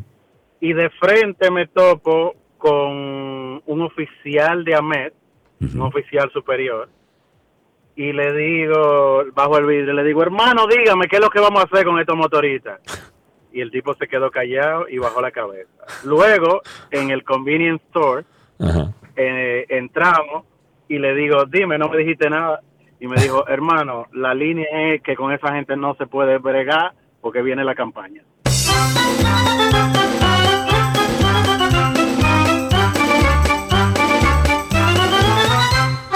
Bueno, la línea es que con esa gente no se metan, que ahí viene la campaña.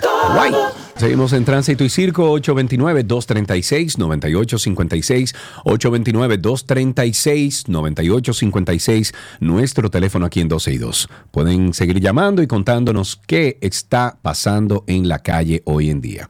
El proyecto de ley presentado por la Cámara de Diputados que pretende implementar el sistema de servicio militar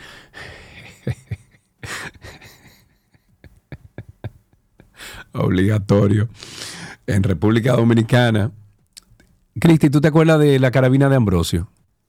No, nunca viste ese programa, la carabina de Ambrosio.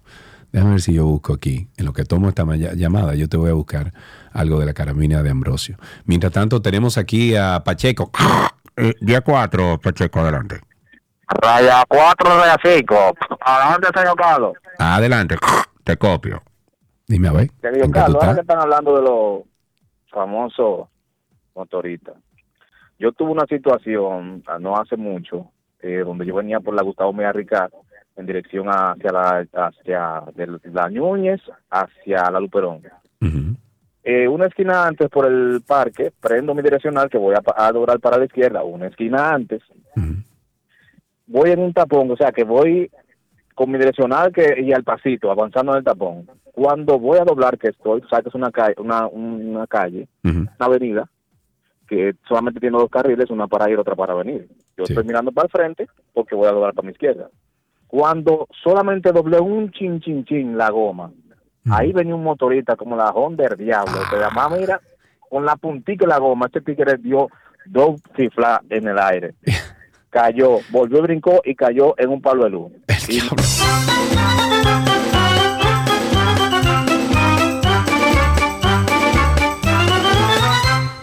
Gómez está en la línea. Buenas tardes, Gómez. Adelante. Buenas tardes. Mi hermano, ¿cómo tú estás? ¿Todo bien? No, no, no. Oyendo, oyendo las cosas de Pacheco y gracias a Dios. Ya tú sabes. Mira, una exhortación a la gente de, de obra pública o de tránsito, no sé de quién. Mira, eh, eh, ellos quieren prohibir eh, los parqueos aquí en Naco, en Piantini. Sí, hay muchos no, sitios que tú no parquear, pero, no, no hay donde parquearse. No hay donde parquearse. Ahora, ¿qué deben de hacer? Sencillo las calles que son de doble vía se pueden parquear de un solo lado. Las calles que son de, una, de una sola vía, o sea, de una sola, tú te puedes parquear de los dos lados. Pero no nos prohíban que no nos parquemos, porque entonces hay problema. Yo quiero que tú veas, en esto yo hago vaina de, de paca aquí, a, Yepa. en Yepa tú no te puedes parquear en la calle. No, no. Me llevan el, el carro a la grúa. Digo, ¿hoy qué fue? Mm, Digo, pero el señor, es un, residencial. Así mismo, así mismo.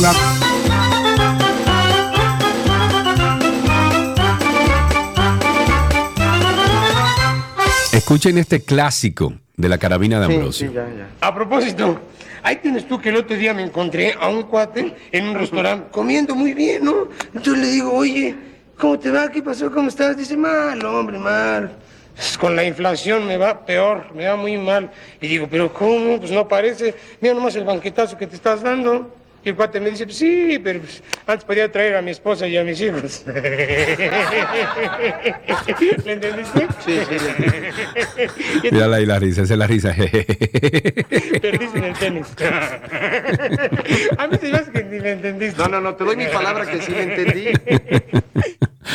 Ay, caramba. 829-236-9856. Vamos a tomar dos últimas llamaditas y finalizamos con Tránsito y Circo. 829-236-9856 es el teléfono aquí en cabina. Llamen o callen para siempre.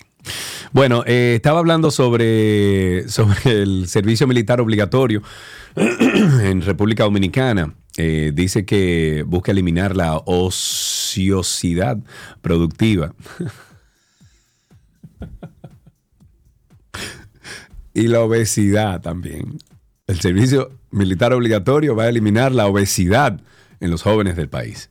Según explicó el proponente de la pieza, a juicio de este legislador, buena parte de la juventud dominicana no trabaja ni estudia, los ninis, por lo que un programa de servicio militar contribuiría, ¿verdad? Ayudaría a su disciplina y formación. Explicó que el proyecto no solo contempla el manejo de armas, ¡ay, papá Dios! sino que también incluye la preparación de carreras técnicas. Dios nos ayude y nos encuentre confesados. Aquí tenemos a Ramón. Ramón, buenas tardes, ¿cómo estás? Buenas tardes, Sergio Carlos, ¿cómo está todo? Bueno, estamos bien aquí. Ramón, déjame hacerte unas cuantas preguntas, por favor, rapiditas. Eh, ¿Tienes hijos? Ay, sí. ¿Cuántos hijos tienes? Tres. Tres. ¿Hay alguno que esté saliendo de la del bachillerato en estos instantes? Sí, hay uno que, va a salir ahora. Va a salir. ¿Lo mandarías tú a este servicio eh, obligatorio militar? Bueno, Sergio, yo creo que yo lo mandaría, pero él no iría ni a punta de cuchillo. y bueno, yo quiero pero... otro llamado, Sergio. Dime, cuéntame. Al jefe de la policía, por favor, que vamos a utilizar la seguridad perimetral para acabar con todo este crimen y con toda la delincuencia. Seguridad perimetral es el mejor, la mejor opción que yo creo que hay para este país. Ok, ¿y cuál es, cuál es tu residencial? ¿Cuál es tu barrio? Yo vivo en Alma Rosa en Alma Rosa. Y no hay ahora mismo una seguridad perimetral ahí. No, ahí están los delincuentes controlando el, sistema hasta, hasta ahora.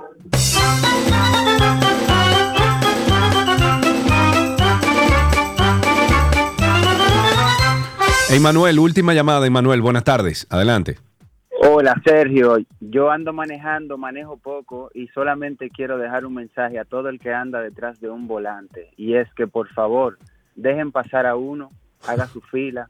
El próximo que se encuentre en la intersección, déjelo pasar. Hagámosle honor a la imagen que se vende como de turista de República Dominicana y hagamos del tránsito un ambiente un poco mejor para todos. Emanuel, mira, yo te, yo te escucho hablar, mira, yo te escucho hablar con tanta sinceridad que está saliendo como de lo más profundo de, de tu corazón lo que estás diciendo. Eh, me identifico contigo, yo soy de los que deja pasar, yo soy de los que si veo la intersección bloqueada, me mantengo atrás, aunque me toque en bocina, y me quedo atrás para que el que venga a cruzar la intersección o, o, que tenga la vía, pues pueda, pueda transitar. Loco, eso mejoraría el tránsito en República Dominicana al 200%, lo que tú acabas de decir. Un granito de arena, cada quien anda en un volante, cada quien tiene dos o cuatro ruedas. Si todos, todos ponemos un poquito de humildad para dejar pasar al, al otro y cumplir con las leyes de tránsito y hacerlo bien, todos vamos a pasar una Navidad mucho mejor, se va a morir menos gente en los tránsitos y en los choques y vamos a tener una ciudad un poquito más vivible.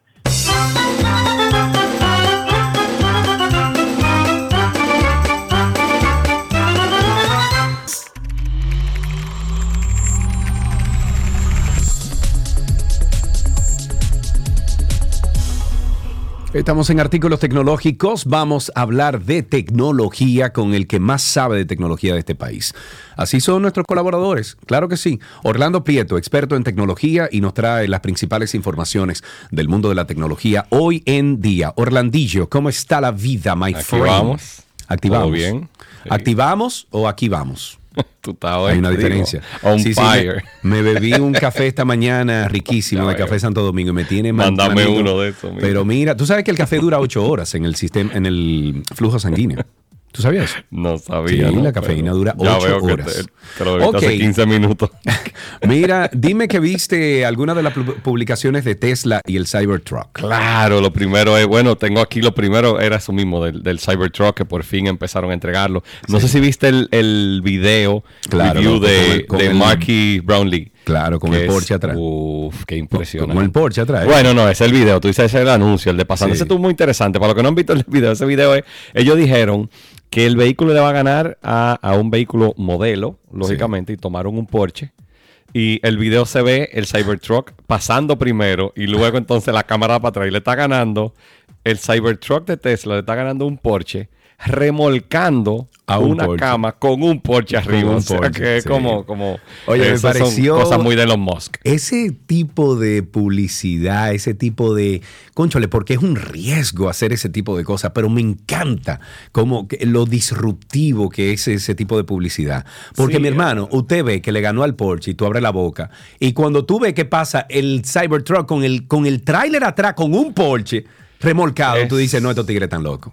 Tiene más fuerza que, que bueno, todavía todo esto lógicamente son cosas que ya ahora se empezarán a medir independientemente, pero tiene más fuerza que una F-150, que como la referencia en muchos casos en Estados Unidos como una camioneta. Y fue lo mismo cuando salió el, Model S originalmente, que él dijo, oye, me le va a ganar un vehículo, en ese caso creo que era un M3, un BMW M3, un M5, una cosa así. Lo único que en velocidad era una locura. Lo único que estoy viendo que el Cybertruck se convierte ahora ya en el, uy, entré a una publicación aquí de X para buscar un, comparativo y va entonces Cybertruck, eh, starting price, 100, eh, bueno, dice... Bueno, el original son 61 mil dólares, el de un motor, el de dos motores cerca de 80 y el de tres motores, que es el que tiene todo lo que hemos hablado, el que puede mover el Porsche y todo demás. Se llama el Cyber Beast. Ese arranca en 100, de Beast, exactamente. Exacto, entonces, según, según este, esta lista...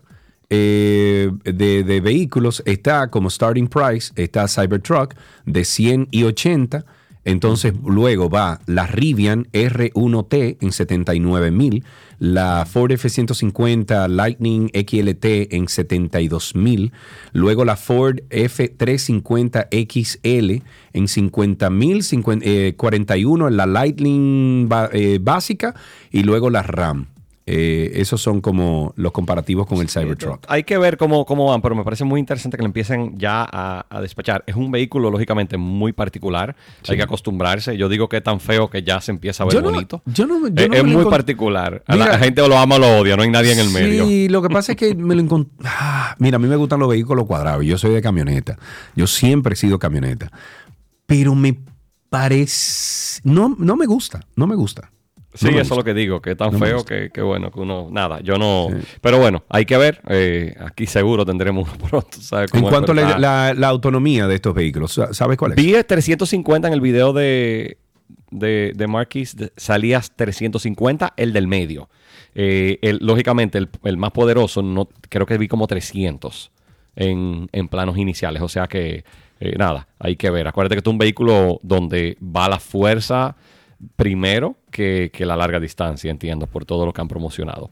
Hay que ver cómo hacen luego con el de un motor, que quizás... Eh, pero me sorprendió que el de dos motores se ve que es más eficiente que el de un motor, pero no que el de tres. O sea que debe ser un tema de, torque y demás cosas, que no es lo mismo cuando tú estás eh, a, llevar peso atrás. Claro. que nada. Ok, si tienen preguntas para Orlando, 829-236-9856, 829-236-9856. Estamos con Orlando Prieto, estamos hablando de tecnología. ¿Por dónde quedamos? Ya hablamos de el Tesla, del Cybertruck, del Cyber Beast. ¿Qué más? Ya nos fuimos en una ahí con los carros. Eh, El, está saliendo esta semana en China el OnePlus 12. Eh, OnePlus es una marca que yo sigo mucho eh, y la recomiendo mucho en muchos casos.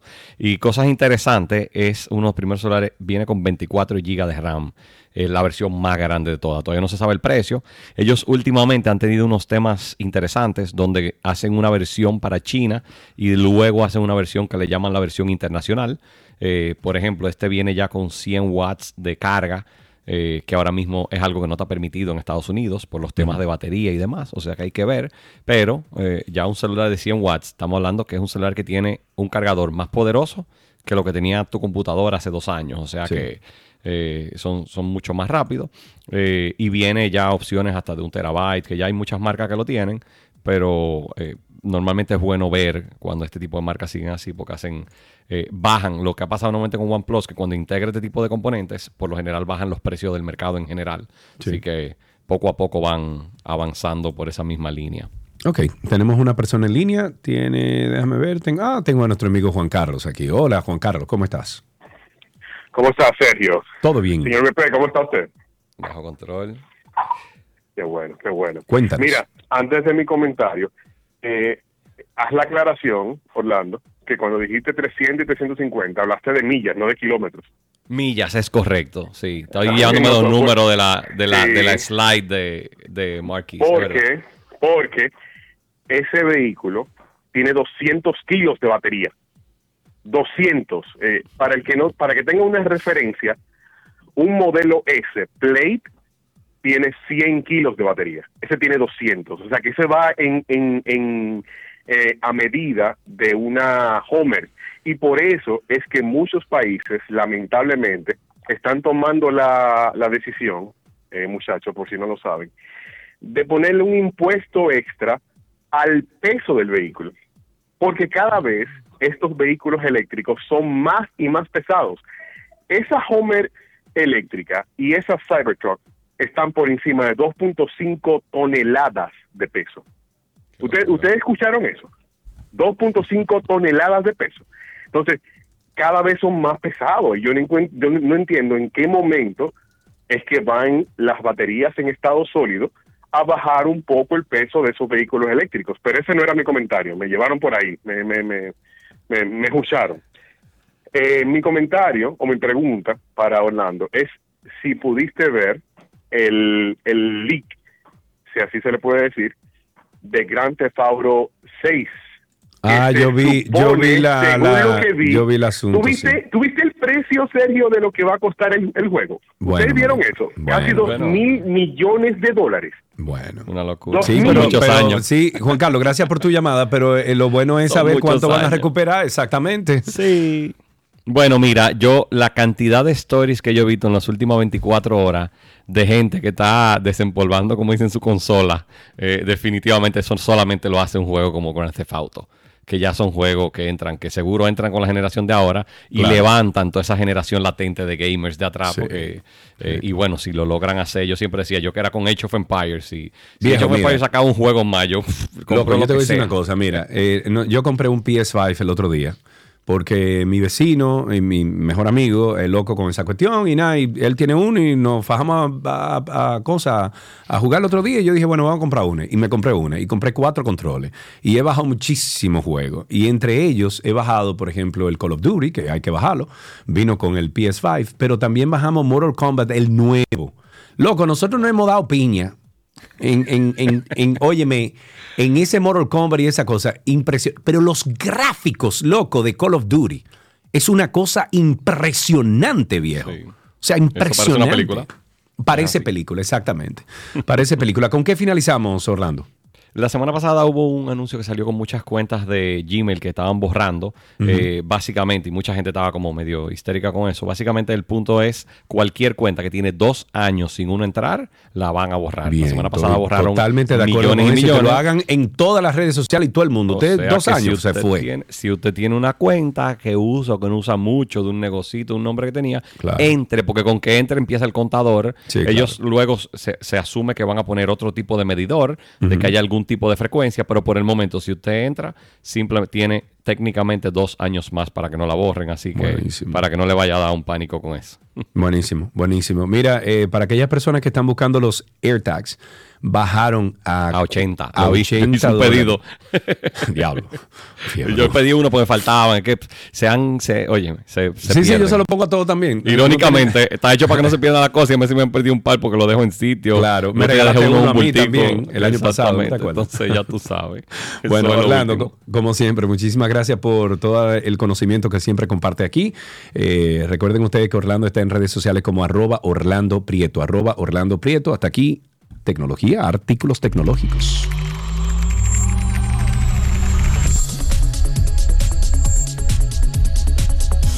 Todo, todo, todo, todo lo que quieres está en 12 y 2.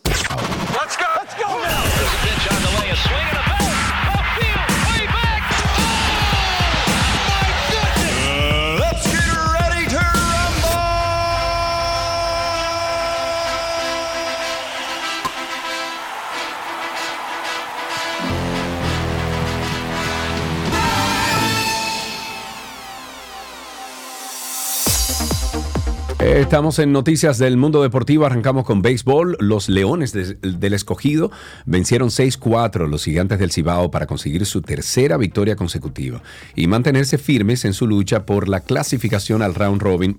Por otro lado, las estrellas dividieron honores con las Águilas Cibaeñas durante la doble cartelera celebrada en el Estadio Cibao de esta ciudad el equipo verde ganó el primer partido con marcador 9-3, mientras que el segundo cayó 4-1 y finalmente los Tigres del Licey lo, bueno, blanquearon a los Toros del Este en un reñido partido que terminó 1-0. Esta noche juegan las Águilas contra el Escogido, el Licey visitará a los Gigantes del Cibao y las Estrellas Orientales se enfrentan a los Toros. Nos vamos con fútbol. La selección dominicana de fútbol femenina de mayores sale hoy en busca, en busca de alcanzar el boleto que las envía la Copa Oro con CACAF el próximo año. Este equipo quisqueyano se medirá esta tarde ante Bermudas, las Bermudas, en el Estadio Panamericano de San Cristóbal, en el cual buscarán quedarse con el primer lugar del grupo C de la Liga B y avanzar al penúltimo peldaño antes de llegar a la Copa Oro Femenina. En Taekwondo, las provincias de Monteplata y Santiago se apoderaron de los primeros lugares en las ramas masculinas y femeninas. En la categoría superior, en la celebración del Campeonato Nacional de Taekwondo, Monteplata salió airosa en la categoría juvenil, hizo lo mismo en la superior tras acumular seis, seis primeros lugares en las diferentes competencias, mientras que el segundo mejor equipo en masculino lo fue Santiago, que acumuló tres primeros puestos, en tanto que el Distrito Nacional fue tercero, con dos primeros lugares. Ya para finalizar, eh, tenemos básquetbol. Nicola Jovic, Nicola Jovic de los Denver Nuggets y Jason Tatum de los Boston Celtics son los jugadores del mes de octubre-noviembre, informó en el día de ayer la NBA en un comunicado, dado que la liga comienza cada año en la segunda quincena de octubre. La NBA entrega un galardón conjunto del jugador del mes correspondiente a octubre y noviembre. Así fue como Jovic, eh, perdón, Jokic, Jokic resultó elegido en el, en el oeste con 29 puntos. Qué bien, hasta aquí estas informaciones del mundo deportivo en 12 y 2.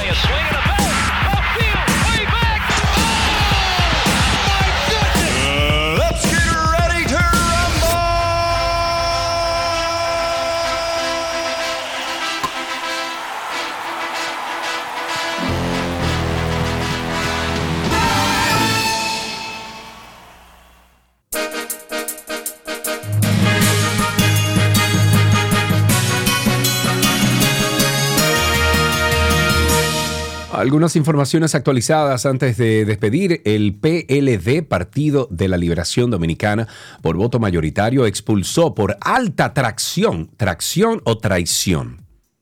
Alta tracción. Mm. Creo que alta, alta traición. A Diego José García, quien era el candidato de Colegio de Abogados y subsecretario de la Secretaría de Asuntos Jurídicos del partido. El Tribunal Nacional de Disciplina y Ética del PLD, acogiéndose a los artículos 74 y 75 de los estatutos del partido, y del literal del artículo, artículo 27 decidió la... Mm, ah, tú ves, traición, ahora sí. Decidió la expulsión de por vida del PLD por, la, por alta traición y violación de los estatutos y del reglamento de disciplina y ética. Eso dice un documento del Partido Morado. En otra noticia, la rehabilitación completa del desnivel de la 27 de febrero con Máximo Gómez tomará, tomará cerca de tres meses e implica unos 400 millones de pesos para su remoción integral luego del desplome de las losas de hormigón con el disturbio tropical que cobró la vida de nueve personas el pasado 18 de noviembre. La Dirección General de Contrataciones Públicas suspendió el registro de proveedor del Estado a Transcor Latam SRL, empresa a la que el Instituto Nacional de Tránsito y Transporte Terrestre eh, adjudicó un contrato de 1.317 millones de pesos para la instalación de la red semafórica del Gran Santo Domingo.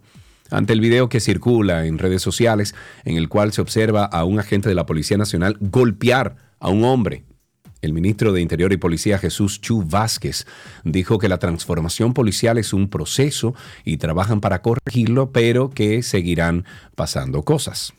En otra noticia, la Policía Nacional apresó en varios hechos por separado a dos hombres y una mujer integrantes de una presunta banda de atracadores que se dedicaban a despojar a las personas de motocicletas en la provincia de Dajabón. Y para finalizar, el sistema de transporte estudiantil comenzará a brindar servicio en el sector de Los Mina, en el municipio Santo Domingo Este, provincia Santo Domingo, a partir de este martes. Ojalá que ese, ese, ese sistema funcione, señores. Ojalá. Eso va a traer mucha tranquilidad a muchas casas. Hasta aquí estas noticias actualizadas en 12 y 2.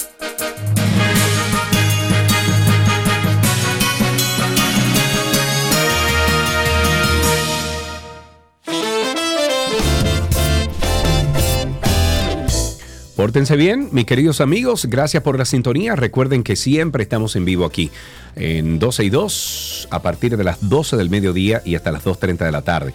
Estamos en digital en 12 y 2.com, se escribe 1, 2 y 2.com, más de 15 años de, de, mucha información, de todas las recetas, de todas las informaciones que hemos compartido, lo buscan ahí, es nuestra revista digital, 12 y 2.com y también estamos en podcast, en Google usted pone Sergio Carlo Podcast o Karina Larrauri Podcast y ahí le salen tanto Karina y Sergio After Dark como 12 y 2.